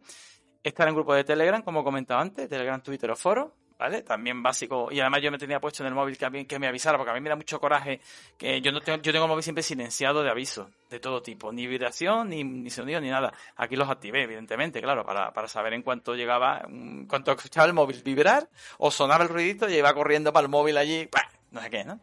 Después también, eh, que o sea, digo a la gente que no se desespere, porque vamos a ver, tarde o temprano esto se va a normalizar, o sea, ni se podrá comprar la consola. Yo entiendo que está cerca de las navidades y eso puede agobiar a alguien pues porque la quiere poner regalo o lo que sea, pero en verdad a ver, por lo que he dicho, que no es un bien primera necesidad, que se va a terminar por comprando, que dentro de nada ya va a ver en todos los lados, que la gente no se agobie, porque, hombre, depende de qué grupos o qué foros, sí que veías algunos que estaban un poco atacadillos, ¿no? Me cago en la leche, no sé qué, va, esto es una mierda. A ver, relajarse, que no pasa nada. Yo lo, he intentado, la he podido conseguir, si no lo hubiera conseguido, pues no pasaba nada, ¿no? Pero bueno, simplemente eso, ¿no? Un poquito de, de calma con el tema. Después, bueno, estos consejos también son válidos para pillar una serie X. Y que no es exclusivo de la Play 5, también para Series X es lo mismo, ¿vale? Que también los foros de la, de la X salían al mismo tinglado. Para la Series S no hace falta estos consejos, porque la Series S ahí esto prácticamente de sobra casi todos los días, pero bueno, es que no la quiere nadie. Me da esta pena, coño. Bueno. Y después, como reflexión final última ya así de todo, decir que, bueno, que es la primera en mi vida que veo algo así, que es una cosa que, que parece una cosa surrealista, como he dicho antes, porque claro, como bien ha dicho Animal, pues se ha juntado el tema de la pandemia, evidentemente ha tenido que ver por el número de unidades producidas y fabricadas, aunque también es verdad que fijaros, por ejemplo, que en, Inglaterra, en Reino Unido ha sido eh, la, consola PlayStation más, la consola no PlayStation, la consola de toda la historia más vendida, más rápido, o sea, que se han fabricado menos, o de las que se debería, pero que se han vendido muchísimo también, ¿sabes? Después también se ha juntado, pues, es el tema de la Navidad cercana y la gente que la quiere su regalo. El tema de que el número de jugadores ha, ha, aumentado muchísimo, porque eso es una realidad. El número de jugadores año a año va aumentando, cada vez hay más jugadores. Al principio se compraban no, 60, me estoy inventando un número, ¿vale? 60 millones de consolas. A la siguiente generación se compraron 120 millones de consolas. Esta generación yo creo que hemos andado por los 200, 200 y algo millones de consolas vendidas. no, tampoco te lo has inventado. Eh, la, la, Super NES, que fue un éxito, vendió 60. O sea que... Sí, por eso digo que, que joder, que es que la, la generación anterior... Y yo te digo, y yo preveo para esta generación unas 20, entre 300 350 millones de consolas. Estamos creciendo. Entonces, claro, hay más demanda y más tal, pues se junta todo. Y también, bueno, también es verdad que el hecho de que eh, ha habido dificultad para conseguirla ha creado en la gente una sensación de, de necesidad de comprársela. A mí lo reconozco, me lo ha creado, no me lo voy a negar. Pero ya digo, si no lo hubiera conseguido no hubiera pasado nada, pero me lo creo, me creó una ansiedad de querer conseguirla. Esto me recuerda un poco a cuando lo de la Wii, con la Wii a mí me pasó lo mismo, yo la conseguí de salida, pero la conseguí al mes de salir. Y me acuerdo ir, preguntar, corte inglés, lo tal, no había tantos medios como ahora de internet, Twitter y lo de la Wii yo también estuve ahí presente y cuidado. Sí, sí, no, mira, fue épico. Yo recuerdo ir a un corte inglés y llegar el tío y decirme, mire, me acaban de llegar ahora mismo 5 Wii y te, si quieres te vas una, no sé qué. Y bueno, bueno, locura, locura, ¿eh? La Wii también. Pero, pero esto es Mm, esto me va a estar más fuerte, ¿no? Porque, por ejemplo, con la suite también hubo una cosa así más o menos, pero bueno, yo la suite recuerdo que a las dos semanas me la pude comprar. A lo mejor de salida no, porque tampoco la había reservado ni nada, pero a las dos semanas sí la pude comprar de un corte inglés, me refiero. Que también tuvo su cierto tal, pero esto no, este nivel de locura, porque además que encima esto es con todas las consolas, con las dos, ¿vale? Han sido dos consolas a la vez y se agota todo, ¿vale? Después, decirle también a la gente que, bueno, que no se sabe hasta cuándo dura esta situación. Los más pesimistas hablan de que puede ser hasta abril, que no se normalice el número de consolas en tienda. Otros dicen marzo. Yo quiero entender con eso, con número de, o sea, está normalizado el que tú puedas ir a una tienda y te puedas comprar tranquilamente la consola, pero esto va a salir. Esto va a seguir saliendo de aquí a final de año. Esto va a haber el año que viene, a principio también va a haber más esto, porque las compañías son tontas. Todo lo que fabriquen lo van a empezar a poner a la venta. O sea que, en serio, calma con esto, porque no hace falta tampoco, ¿vale? Eh, perder un nervio con el tema. Y después, como colofón final, pues eso, dar ánimo a la gente que esto todavía en casa se captura una consola y decirle que aunque es complicado, se puede. Porque llega a escuchar en sitios y en foros, pues esto es imposible, no se puede. Mira, se puede. Yo creo que de verdad. Intentarlo con las aplicaciones, intentarlo como he comentado y yo creo que al final cae una porque además ten en cuenta que cada vez más estamos comprando consolas y yo ya me he retirado de la compra, con lo cual, ¿vale? Ya habrá más hueco. Sí que es verdad... uno menos, ¿no? Claro, sí que es verdad, sí que es verdad que, que, que se ha generado otro tipo de compradores que a mí se me da mucho mucho coraje, que eso que pasa que lo comentamos ya la semana pasada, pero bueno, como animando estaba lo comento, y es el comprador que la compra para venderla. Hay mucha gente que dice, yo quiero una consola, una, no, no una, sino todas. Va a todas las tiendas y la quiere para venderla. Y la está acumulando consolas para después terminar vendiéndola. Cual, eso a mí me parece fatal y horrible, aunque es verdad que ya dijimos que es peor las tiendas y que el particular, pero un particular que no la quiera para él mismo, que solo la quiera para venderla, pues coño, deja de hueco a otro. ¿No? Yo qué sé. Y ya está aquí mi, mi odisea con la compra de consola. Ya contaré si me llega de Sí, verdad. la verdad es que la, la gente es muy cabrona en ese sentido. A la gente le da igual. O sea, Claro, pero tú me entiendes, ¿no? él Yo- dice, yo, yo la puedo vender por 700 euros en el CEX. Eso es, pero, pero estoy hablando Y de... la puedo comprar, o sea, me voy a sacar 200 pavos por, por no hacer nada. Claro. La gente es muy hija de puta. Porque la no- gente. Claro, claro, no, no estamos hablando de alguien que le guste los videojuegos, sino estamos hablando de que hay gente que le importa un carajo los videojuegos que solo la, la va a comprar para venderla. Igual que lo que pasó eh, eh, cuando empezó el coronavirus, que la gente fue y compró un montón de provisiones y eso para venderla mm, do- al doble de precio. Pues eso, pues eso, eso es lo que me refiero. Que, y encima, encima, yo creo que esto es mundial, pero en España tenemos mandada con el tema. O sea, me refiero, españoles sabemos cómo somos, que somos muy fenicios, nos gusta mucho el, el mercado del regateo. Pues eso, que sí, que los españoles, pues eso, que tenemos, tenemos mandanguilla con ese tema. Pero bueno, que ya está, que es lo que hay, es lo que nos ha dado el mundo y ahí estamos. Con, mu- to- todos aquí asqueados. Mira, hemos tenido, como he dicho yo, ¿no? Tenemos la, el virus, el- el- los impuestos, el paro y al final una Play 5 la que va a provocar la, la- la tercera guerra mundial. Ya verás. Se rumorea que ahora mismo los valores de los países se valoran en la cantidad de Play 5 que tienen en su país, no el oro. El oro ya no es una mierda. Acuéstate, anda. y ya está, hasta aquí mi odisea. ¿no? Ya no digo más nada, que, nada más que estoy desvariando. Sí. Hasta aquí la aventura de Luis, que aún no se sabe si la va a tener o no, que nos ha contado aquí la chapa para decir, no, aún la estoy esperando, vete a tu casa, Luis. y bueno, eh, pasamos con Animal.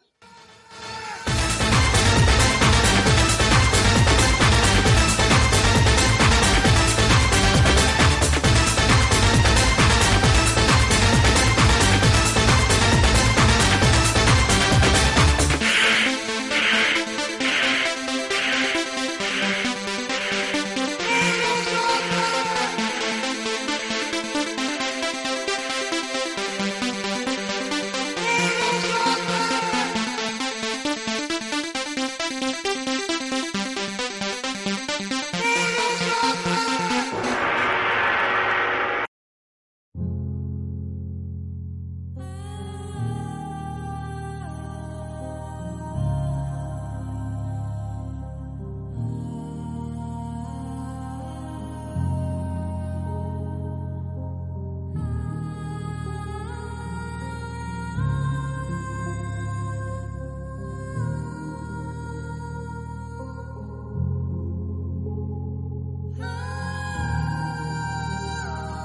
Bueno, pues vamos con Animal y su hora del café. Llegó la hora del café. Bueno, Animal, a ver, eh, extiende esa bravuconería que te caracteriza para esos dos análisis que nos traes hoy. Vale, voy a analizar eh, dos videojuegos hoy que se llaman Gris y Portal 2. Voy a empezar con Gris, que es el primero de los dos que me pasé. Gris, eh, otro videojuego español, al igual que Blasphemous, que traje en el anterior programa en el que participé. Gris es un juego de 2018 hecho por un estudio español que ha obtenido varios premios por su estética. La verdad es que el juego es muy bonito. Es un juego indie, un juego 2D, en el que destaca mucho el, estilo gráfico del juego, que la verdad es que es bastante, bastante bonito.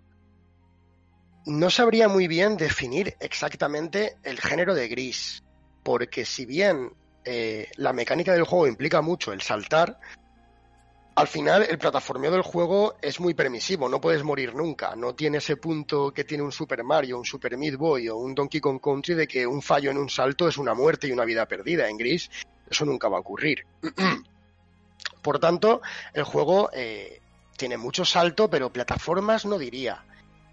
El desarrollo es 2D, eh, de scroll lateral, pero no es un Metroidvania, ni mucho menos. El juego es de avanzar, simplemente hacia adelante o hacia atrás. Es decir, hay escenarios que vas, vas hacia, la, hacia la izquierda en vez de hacia la derecha.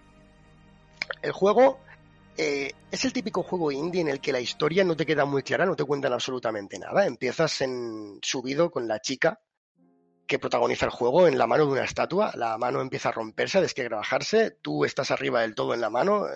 como digo, la mano se cae, tú te caes con la mano. Y bajas al mundo, un mundo muy gris, un mundo muy descolorido. Y nada, tienes que avanzar. No te explican absolutamente nada de la historia. Y bueno, me comentaron antes de empezarlo que el juego era muy contemplativo, muy, no sé, muy Journey, el típico, el juego Journey de PlayStation que, era de avanzar, ¿no? Y ver mucho, tal. No es tan así. Se contempla mucho, pero también tiene su gameplay. Y además, eh, para mí es lo fuerte del videojuego. Me ha encantado Gris. Voy a empezar diciendo que me ha encantado. Es un juego que me ha parecido muy bueno, con lo poquito que hace y lo poquito que tiene. Me parece un juegazo que la verdad es que es una lástima que dure tan poco. Es un juego de cuatro horitas, no da para más.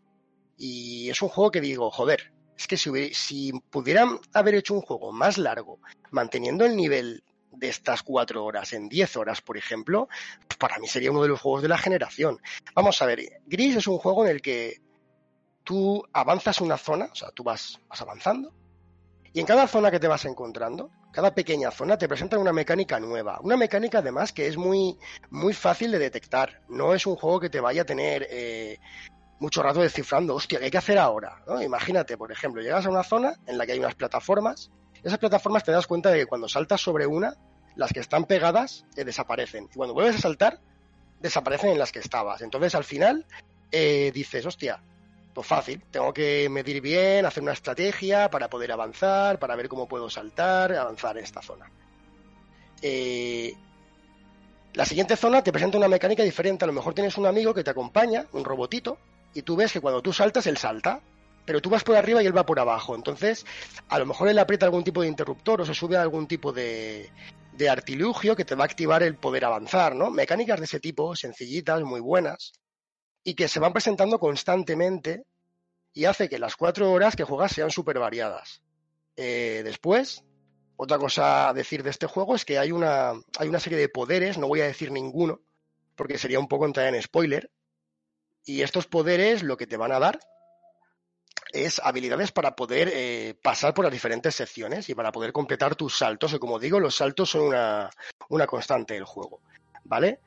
Como iba diciendo, los poderes, lo bueno que tienen en comparación con juegos como por ejemplo Ori and the Blind Forest, es que no sobrescriben unos a otros. ¿Vale? Entonces, yo consigo un poder al principio del juego, este poder eh, me va a permitir avanzar eh, en determinadas circunstancias, voy a encontrar un segundo poder y los voy a combinar. Voy a encontrar un tercer poder y los voy a combinar. Y es que es incluso sorprendente cuando encuentras el tercer poder, que no voy a decir cuál es, que es un poder que por su naturaleza da la, da la sensación que sería un poder eh, muy restringido a una zona en concreto.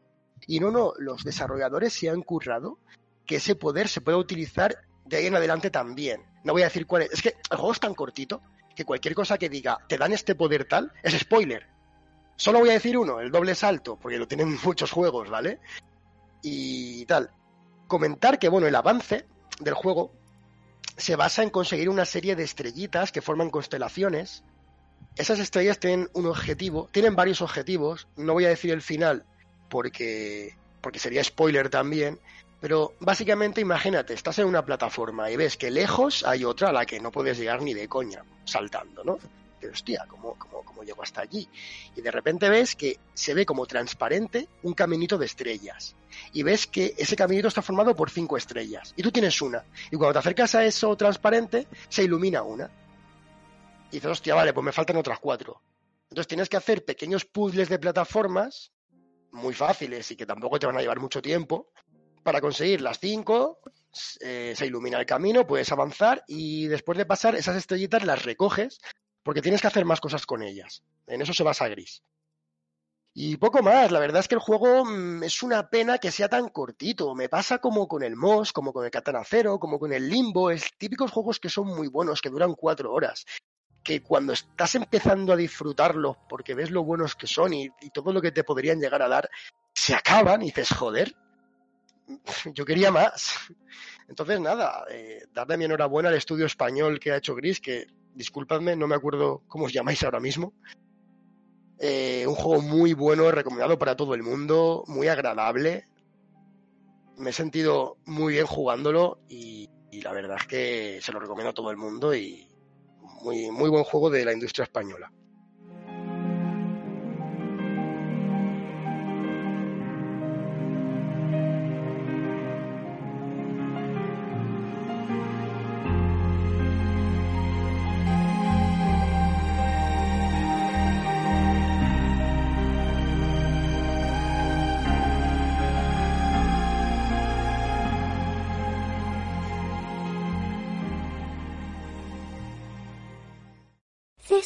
Triumph.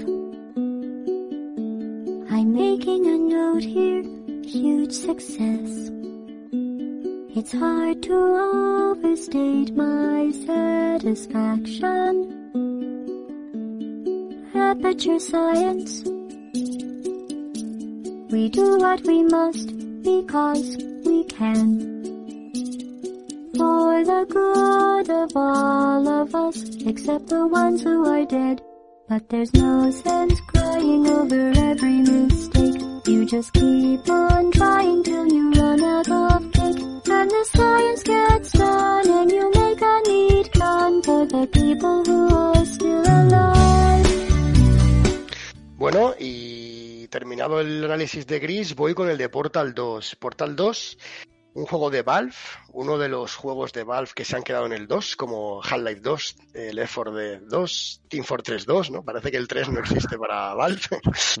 Eh, a ver, decir primero, ante todo, que yo no me he pasado Portal, el primero, y no me lo he pasado porque yo siempre pensé que era un juego que no era un juego, que era algo conceptual, algo en plan salas sueltas, las juntaron, salas de puzzles y las llevaron Portal.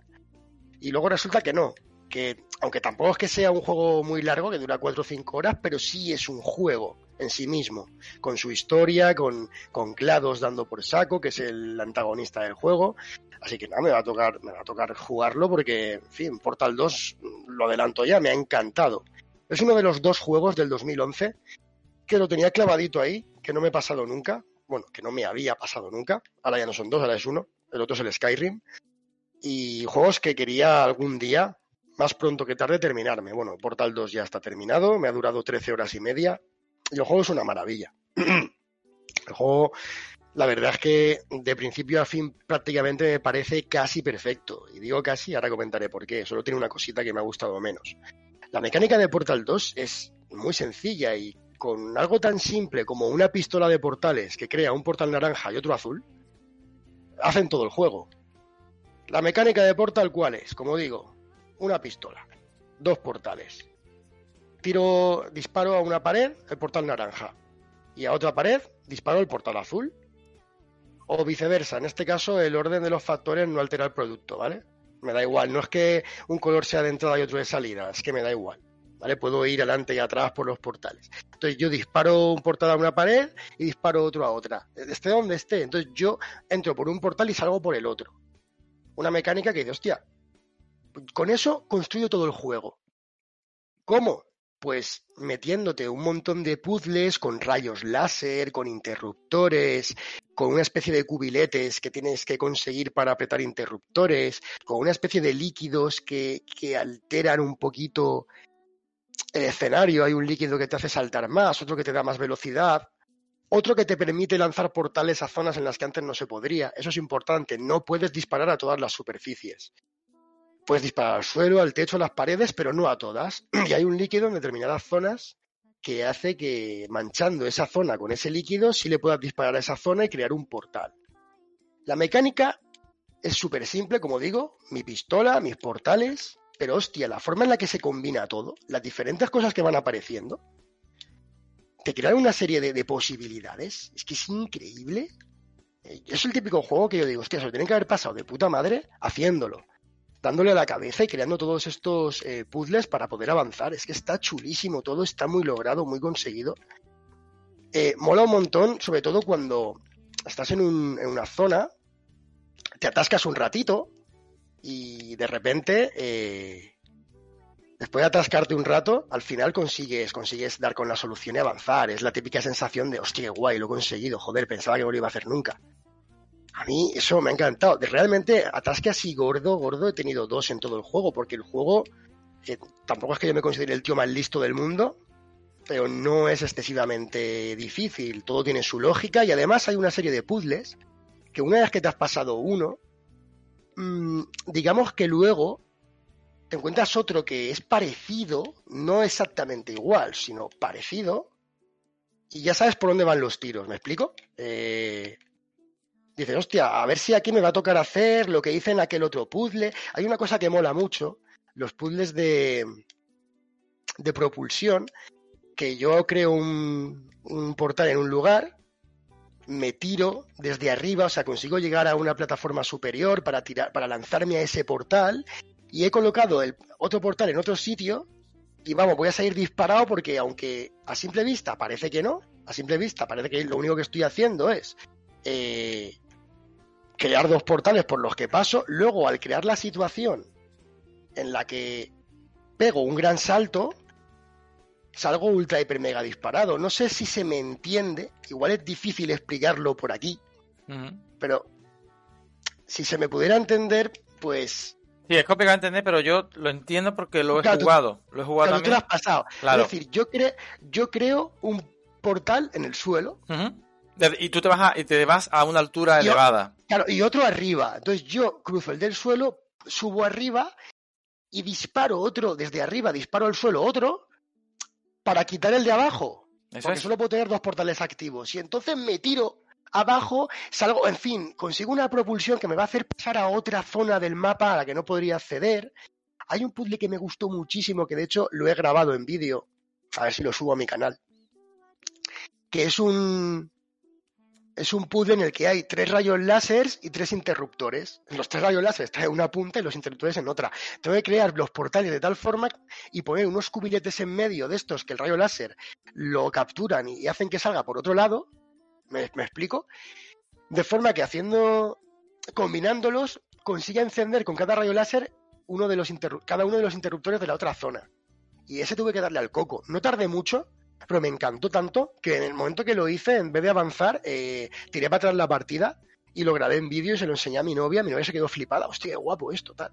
Lo que pasa es que mi novia, por ejemplo, no le hace mucha gracia al juego porque hay que pensar mucho. La verdad es que no es muy difícil, pero tienes que meter la cabeza ahí.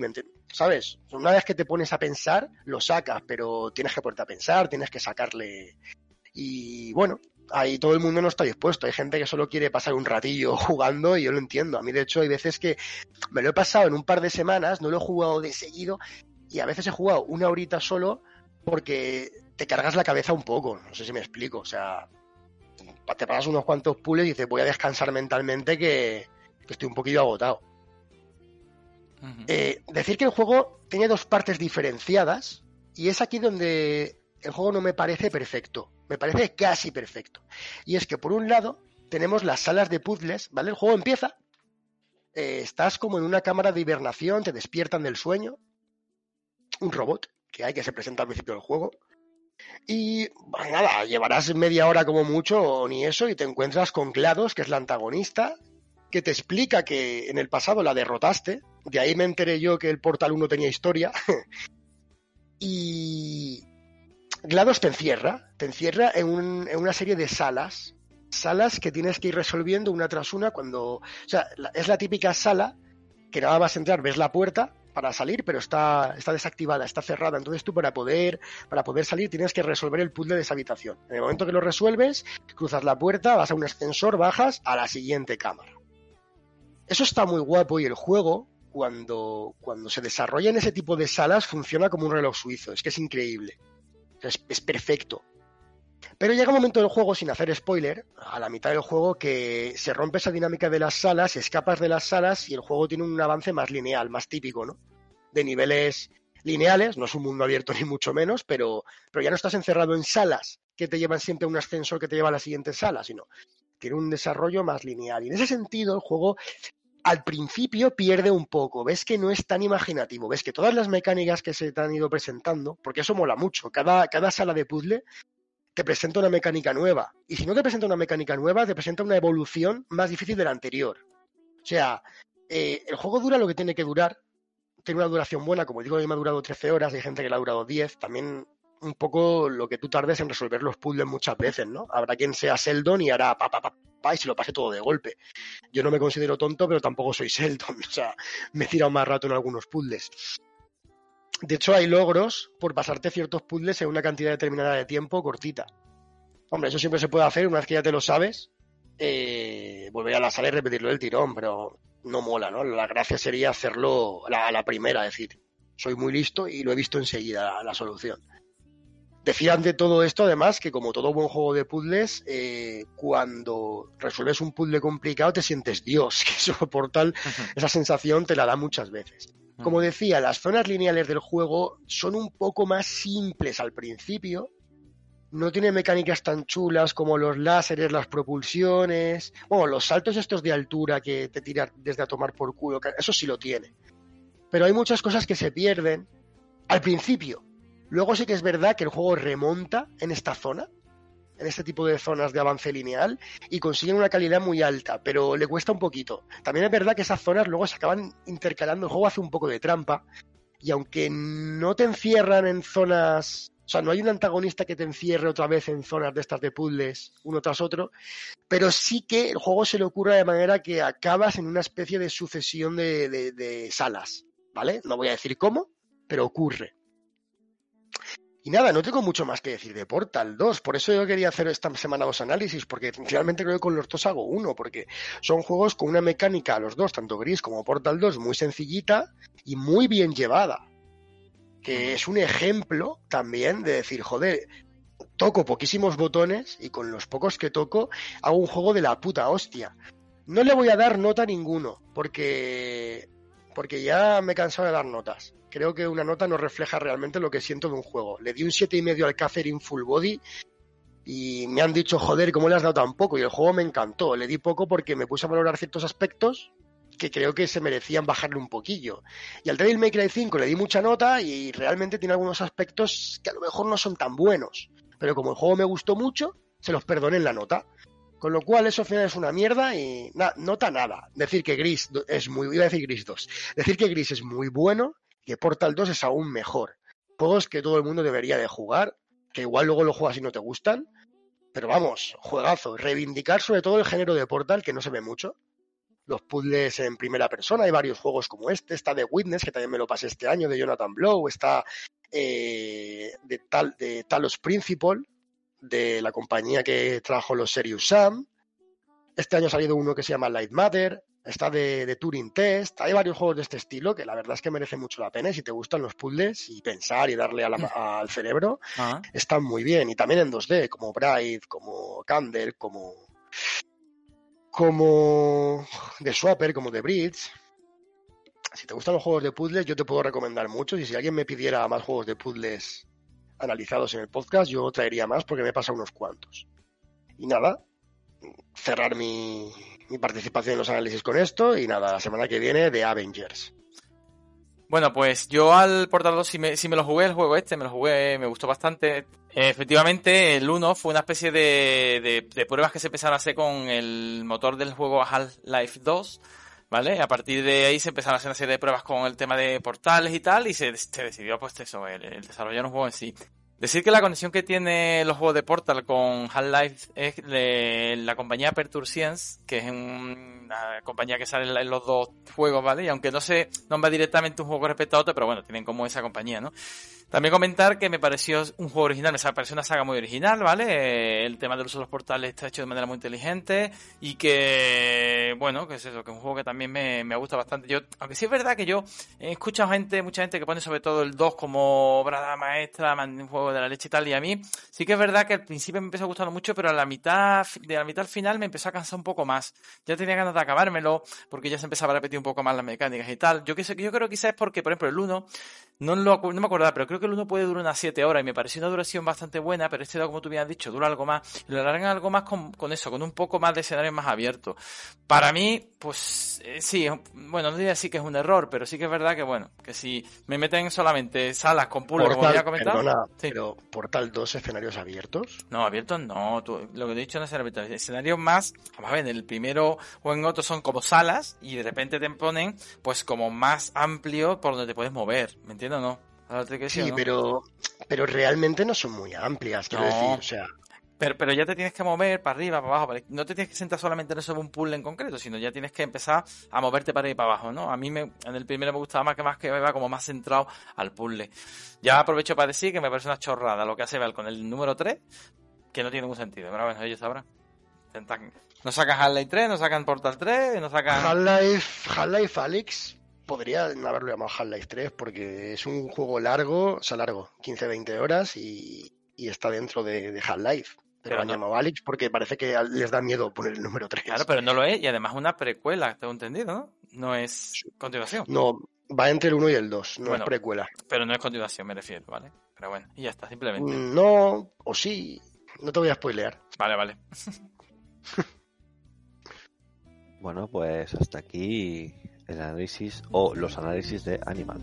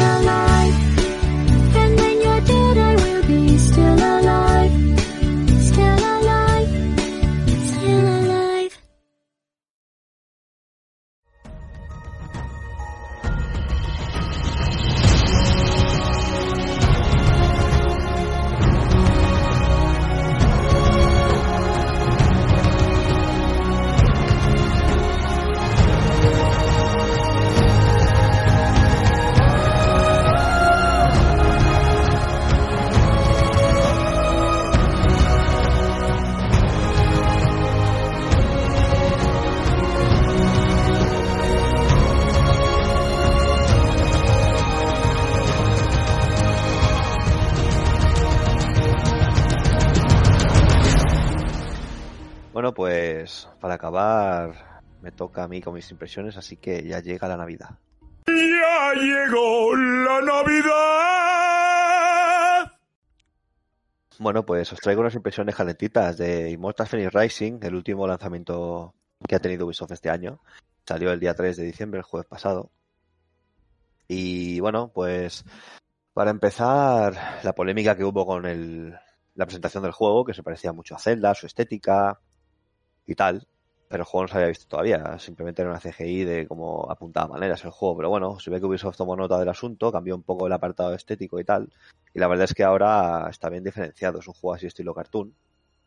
Estilo Fortnite, estilo pues Grounded, cosas así, así muy juvenil, colorido, pero no se parecen tanto a Zelda. Si bien es cierto que tiene muchas reminiscencias a Zelda, como diré a continuación, tema de jugabilidad, estructura de juego y demás.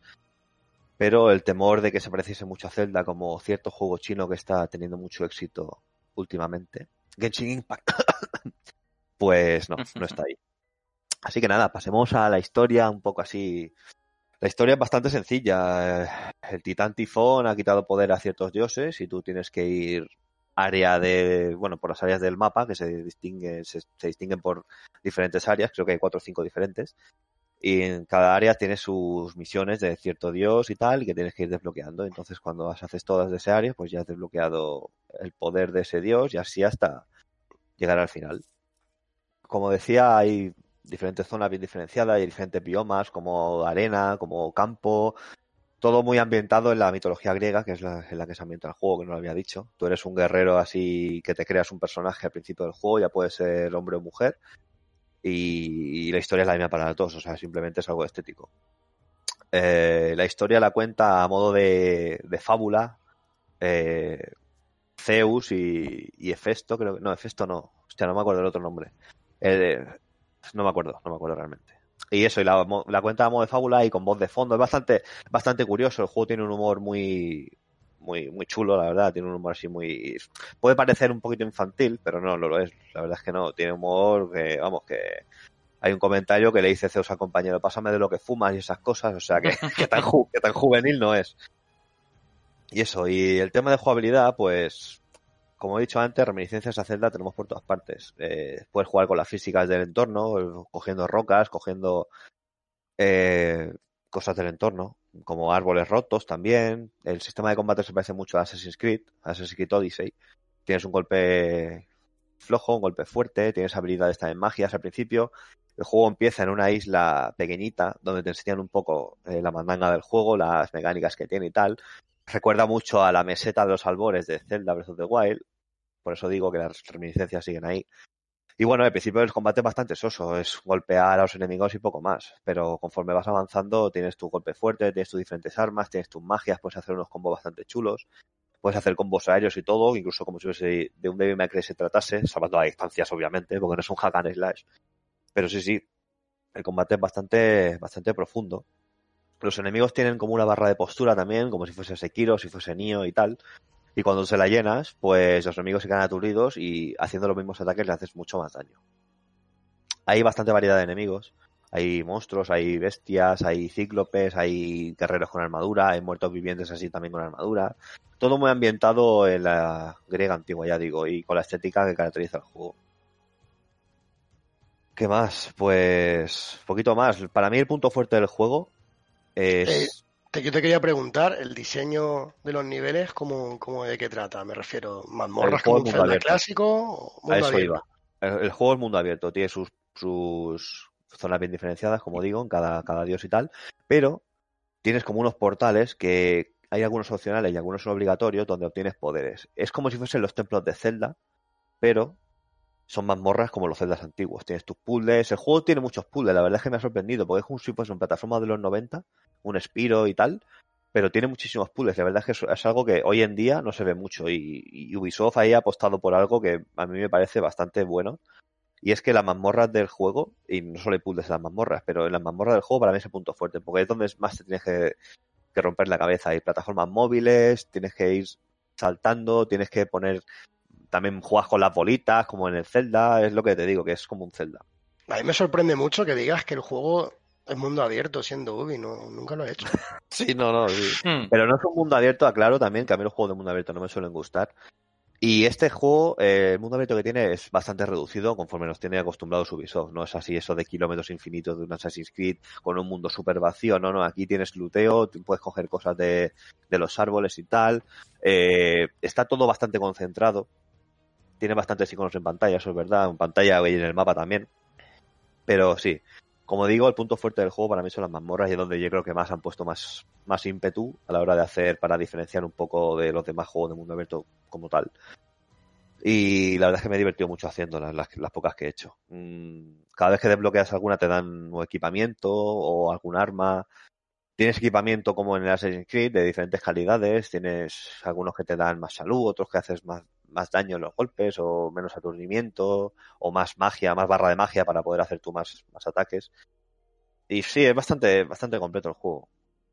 La verdad es que me ha gustado. Mm, Me ha gustado bastante porque es algo que es algo bastante diferente entre, entre comillas de, dentro del juego de del género de los mundos abiertos.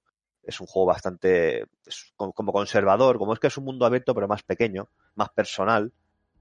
Y la verdad es que me ha gustado porque viniendo de Ubisoft, donde cada vez los, los juegos son más grandes, los, los mapas son más grandes, todo es más grandilocuente, mucho más presupuesto y tal. La verdad es que me ha sorprendido para bien. Eh, no le pongo nota porque aparte de que ser unas primeras impresiones, tampoco a partir de ahora no creo que pongamos nota a ninguno porque como dijo Animal el otro día, las notas son tonterías porque cada uno la interpreta como quiere y un número no hace mayor o menor el juego. Eh, hay que quedarse con el contenido. Así que nada, eh, recomiendo Immortal Phoenix Rising, yo que sé. A ver, tampoco para mí es un juego de 70 euros o de 60. Pero por 30, 25, 30 no diría que no, la verdad, porque parece bastante largo, unas 35 o 40 horas. Y para ser mundo abierto no es que sea el juego más largo del mundo. Pero sí, sí, me ha gustado bastante el combate, ya digo que es muy, muy fluido, las animaciones que tiene también muy chulas, también en- todo en- encaja con el humor del juego, cuando abren los cofres, el personaje hace animaciones así mm, diferentes, está, está muy bien, está muy bien, la verdad es que me ha gustado. No sé si tenéis alguna pregunta o... Sí, yo te quería comentar, yo me jugué a la demo del juego cuando salió en Stadia, porque además fue exclusiva de Stadia, no sé si al principio fue la única que salió. exclusiva. Ya, a ver, la demo. Bueno, y la verdad que me gustó bastante, me gustó bastante el juego, cómo se veía y cómo se manejaba, la jugabilidad que tenía, el tema de los puzzles, el mundo abierto en sí, o sea, pero es un juego bastante vistoso. Hay una cosa que me llamó la atención y es que el personaje principal no me gustó nada y te quería preguntar que creo que me dijeron que se podía cambiar el personaje, ¿tú puedes editarlo? Sí, al principio creas un personaje, Ujú. Sí, lo ha al comentado, principio, ¿eh? ¿eh? Sí, sí, Luis, anda que me escuchas. ¿Cómo? Pues al principio cre- creas tu Ah. personaje y, y puedes hacer pues diferentes peinados, diferentes caras y tal. No es, no es un editor rollo Skyrim que puedes hacerte ahí un montón de personajes diferentes, Vale, pero está bastante bien. Vale, es que Eh, lo digo por, diferentes peinados, diferentes caras, cejas, el pelo, la barba y Claro, lo comento porque en la demo te daba un personaje ya predefinido, el personaje que te daba era demasiado random, demasiado... Era un personaje que no, no valía la pena para nada. Sí. Entonces, claro, era simplemente porque yo decía, joder, qué personaje protagonista más soso y más chungo, ¿no? Pero bueno, si se puede editar ya es otro rollo. Puedes, puedes hacer un pit de, de Kid Icarus ahí, todo chulo. La verdad es que yo me lo he hecho bastante parecido y mola un montón. Ah, y después A mí lo que más me atrae, bueno, sí, sigue, sigue. No, preguntarte simplemente que si tiene algún tipo de modo de juego o solamente es el modo campaña principal historia ahí fuera. Tienes modo historia, está. Lo que sí que cuando te lo pasas desbloqueas otra dificultad. Vale. También quería comentar el tema de dificultad. El juego parece bastante fácil. Yo me lo he pasado, me lo he pasado no. Lo he jugado en difícil, lo que he jugado. La dificultad más difícil que te dejan nada más empezar la primera partida. Luego desbloqueas el modo pesadilla, creo que se llama algo así. Pero sí, sí, el juego es bastante accesible. Pues muy bien, está guay. Sí, me gusta mucho el sentido del humor que tenían, que era así muy... Pues eso, graciosete, Sí, muy, ¿no? es muy desenfadado, sí, sí. A mí lo que más me interesa del juego es eh, la mitología griega, me gusta mucho. Hades también, God of War. Es, es un, es un punto a mí que ya le da, ya me genera interés. Sí, no, no, pues el juego está bastante bien ambientado. Es lo que te digo, es. Eh, bajo la estética cartoon han conseguido un mundo bastante atractivo. Y yo no he visitado todos los parajes que tiene, pero la verdad es que el juego es bastante bonito de recorrer. También tienes una escalada rollo Zelda, que no he comentado antes, una escalada que es igual que en el Zelda, con tu barra de estamina y todo. Y pues escalar las estatuas. También tienes al principio de cada zona donde estés, para desbloquear mm, los diferentes iconos del mapa, de las misiones, pues tienes que subir al sitio más alto del, del mapa, de, ese, de esa zona, y desbloquearlo, como, como un Assassin's Creed, igual. Ujú. Sí, yo, yo en ese sentido sí que es cierto que lo jugaré, probablemente lo juegue en Switch, y lo jugaré porque aún no se tome esto como algo malo, sino que es el juego que yo creo que está más cerca del Zelda Breath of the Wild, evidentemente sin llegar a su nivel, pues es imposible, pero sí que es verdad que la esencia, tiene que el otro, la esencia del juego es muy cercana, porque yo jugaba al juego y, y, y sin embargo también me pasa como tú has dicho, que también tenía cosas de Assassin's Creed, era como una mezcla, yo defino eso como la mezcla del Assassin's Creed y el Zelda, pero que es el juego de los, de los juegos estilo que se han querido acercar a Zelda, el más acertado de todos. De hecho, ya te digo, lo quiero jugar precisamente porque me recuerda a, a la experiencia con el Zelda. Sí, sí. Eh, bajo mi punto de vista, el combate es mejor que en el Zelda, cosa que no era muy difícil. No era muy, eso te decir, no era, no era muy difícil. es un combate bastante básico. El juego en el Zelda, pues combate y ya está. No es, no sé, tampoco da para más. El juego también tiene muchas cosas más que hacer.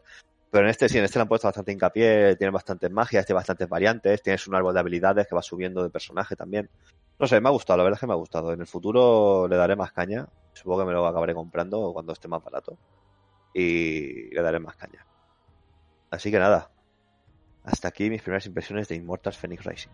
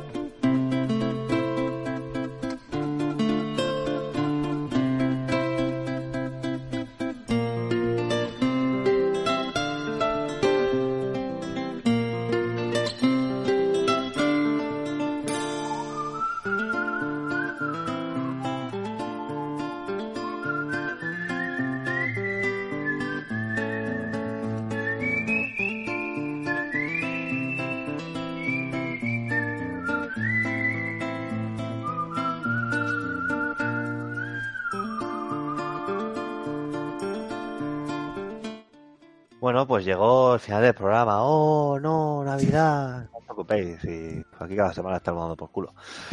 Así que nada, Eric Draven, ¿cómo te lo has pasado? ¿Qué nos vas a traer la semana que viene? ¿Vas a tener PlayStation 5? Cuéntanos. Claro, claro, ahí, ahí es donde íbamos. Hombre, vamos a ver, pasármelo me lo he pasado bien, como siempre, ¿vale? Esto ya es una cosa, una costumbre que está muy bien llevarla. Y nada, con respecto a lo de la semana que viene, en principio, claro, mm, mi idea era traer Laro Rich, pero como creo que el, animal, el amigo animal quería traer la saga de Halo entera jugada, pues me lo- ya lo hablaré con él, lo tendré que pensar, porque claro, traigo ya el Halo Reach y después traer los demás, puede ser también, porque a lo mejor yo lo traigo un poco más desglosado y él lo comenta un poco más en, en general, toda la saga, pero bueno, ya vería. Por otro lado, la Play 5, pues hombre, no sé si para la semana que viene tendré noticias, porque se rumorea que el, la, tanda que yo he pillado era para el día 15, 18 de, de, de este mes, ¿no? De diciembre, con lo cual, bueno, pues lo mismo todavía no me ha llegado. Y como estas cosas son de un día para otro, yo espero que sí, pero bueno, ya lo comentaría. Lo que sí tengo que decir es que el jueves, el jueves por la noche, es el The Game Awards, a la una de la madrugada, ¿vale? Y bueno, yo no sé si nos meteremos en Discord para verlo y tal, el, un poco la, la conexión o algo, los que quieran, ¿no? ¿Este jueves has dicho? Este jueves, este jueves. Ah, yo no puedo. ¿Dónde estaremos tú y yo, Animal, el jueves por la noche? Trabajando. Joder. Es verdad. Pues yo nada. jugando al Cyberpunk. Ah, también. Joder, pero bueno, pues entonces estáis jugando podéis conectaros y hablamos un poco. Bueno, simplemente. No, yo estaré trabajando. Pues, y tú sí. Que solo de Game Awards y me imagino que para la, semana que viene ya lo veríamos, pero yo creo que puede ser interesante como deba- debate, digamos, pues traer eso, ¿no? Lo que nos ha parecido de Game Awards, lo que han anunciado, lo que nos han anunciado y eso. Yo creo que puede ser lo que traigamos, ¿vale? Pues eso. Bueno, Sofi, pues cuéntanos cómo te lo has pasado y qué nos vas a traer. Si vas a estar presente o te vas para siempre. Díselo a tu público.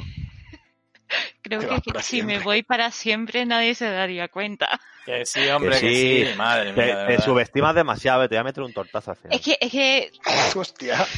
es que no sé de qué hablar, eh, no sé qué decir. Bueno, sé que, bueno, la semana que viene traeré la campaña de Call of Duty. Ay, hay alguien que se lo pasa, menos mal. ¿Tú no te lo vas a pasar? Yo no, no creo. Y esta semana que viene menos. No. Eh, Bueno, me que lo he pasado bien, me muero de sueño y me tengo que sacar el perro. He entendido que, que no te la has pasado todavía, ¿no? En Navidad, pero sí te la vas a terminar pasando, ¿no? ¿O qué? No, no, Luis, ahora se escuchado bien. Que una vez salga Cyberpunk, que yo no existo ya. Ah, vale. No, yo, yo, yo, sí, le- yo sí le tengo ganas. De hecho, es más, yo una de las razones por las que me he comprado Call of Duty es para jugar a la campaña. Sí, sí, a mí me gustó la de anterior y esta tiene pinta de estar chula también. Sale Robert Redford y todo. O sea, qué guay. Hostia, Robert Redford, gran actor. A ver, Se- no. se murió ¿Qué ya, ¿no? dice Robert Redford? Bueno, a mí me parece que Robert Redford, el actor que sale, sale uno que se pasa a Robert Redford, coño. Ah, hostia, digo, sí. Ah. Robert Redford creo que se murió. O sea, creo. No, ¿eh? no, no. enterrado. Madre mía, madre mía, no me, no, no me matéis a sin Connery a Robert Redford ya, no. Tanto juntos no. Está vivo. Ah, vale, vale. No, mejor por él. Venga, sigue. película. Mejor por él. sí, no, no estaría Claro. mal también. Bueno, ya está. Esperemos que la semana que viene esté Toki recuperado. Eso te iba a decir, claro. Toki también. Que no sé si lo habéis echado de menos. Yo me imagino que sí, ¿no? Sí. Se compró Sí, Toki a el ver. brazo ese de metal que sale en el GIF típico de Pablo Motos. Y la bandanga y pim pam, pim pam, y ahí está. A Toki que dicen que en verdad lo que le pasa es que para hacer honor a su, a su nick, a su sobrenombre que se le suele llamar, que es el manco, pues bueno, por eso ha pas- ha pasado lo que le ha pasado. ¿sabes? Sí, ¿no? No, yo creo que está con excusa porque quiere dormir todos los días hasta que llegue el jueves por la noche para jugar a Cyberpunk. Porque Cyberpunk lo abarca todo. No, yo creo que como es un puto oso panda, quiere dormir y ya está, tío. O sea, No, pero es que no puede mover el brazo, no, no lo puede mover. Y, em, y vamos, que le duele mucho. De hecho, cuando se recupera un poco más, tiene que ir a fisio- eh, fisioterapia. Oye, que he visto que unas fotos de un micrófono nuevo que os habéis comprado. Sí, Ah, amigo. Pero no es... que con ese micrófono puedo quitar mi micrófono y, y ah, hablamos Toki y yo con ese solo. Ah, que es un micrófono además pintado de pro, ¿no? Un micrófono chulo, guapo. Sí, Sí, lo compró con salda, saldo de Amazon. Ajá, Salda. saldo de Amazon. pues muy bien. Bueno, Animal, ¿y tú qué? ¿Cómo te lo has pasado? ¿Qué nos vas a la semana que viene? Porque tú eres un tío curtido en mil batallas y sé que aquí en esa cabeza que tienes tienes cientos de juegos que puedes traer aquí al canal. Así que, De hecho, voy a traer el Avengers, que es el que pretendo pasarme de aquí hasta que salga Cyberpunk, que ya lo tengo empezado, llevo tres horas y, como he dicho al principio del programa, es que no quiero adelantar mucho, pero le han dado tantos palos totalmente inmerecidos desde mi punto de vista que no sé la gente que esperaba, que quería, que quiere, si es que han hecho una ruleta rusa y han dicho, a ver, este año le, le tocan los palos a este. Bueno, hasta y tengo ganas de reivindicarlo un poquito porque, en fin, no sé. No, la verdad es que no entiendo mucho lo que, lo que ha pasado con este juego. mientras esté Gozo Tsushima nominado, todo bien. Madre mía, Tsushima. Bueno, pues nada, aquí se despide el equipo entero. Por cierto, acabo de comprar Cyberpunk en directo. Chúpate esa Keanu Reeves. Así que nada, mm, nos vemos la semana que viene, gente, con más y mejor. Hasta luego. Adiós. Nos vemos. Bye, bye, bye. Ya, Pasadlo bien. Como videojuego.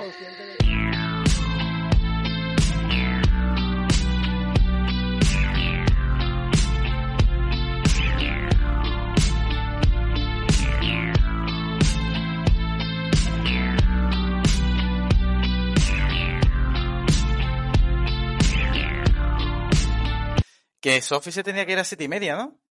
Sí. Tendríamos hecho, me que, estoy preparando. claro, tendríamos que rodar la despedida antes de que se vaya. Vale, pues cuando acabe Gris, antes de Portal 2, la hacemos. Vale. ¿Vale? ¿Te da tiempo, no, estoy poniendo- Eh, sí, pero mientras yo me voy a ir preparando, porque a mí no me interesa lo que está contando Animal. Vale, vale. Lo, lo, lo, lo, lo, ¿Me lo. una hostia? A ver, la verdad, yo lo he jugado y sé cómo es. Por la puta cara, pero gratis, además. Qué gentuza. Los de Estepona son los más finicios, más gitanos. Yo no soy de todo- Estepona, Animal. Sobre todo los de guiris de Estepona. Eso, eso iba. Los de Gibraltar. ¡Qué hijo de puta! Gibraltar español.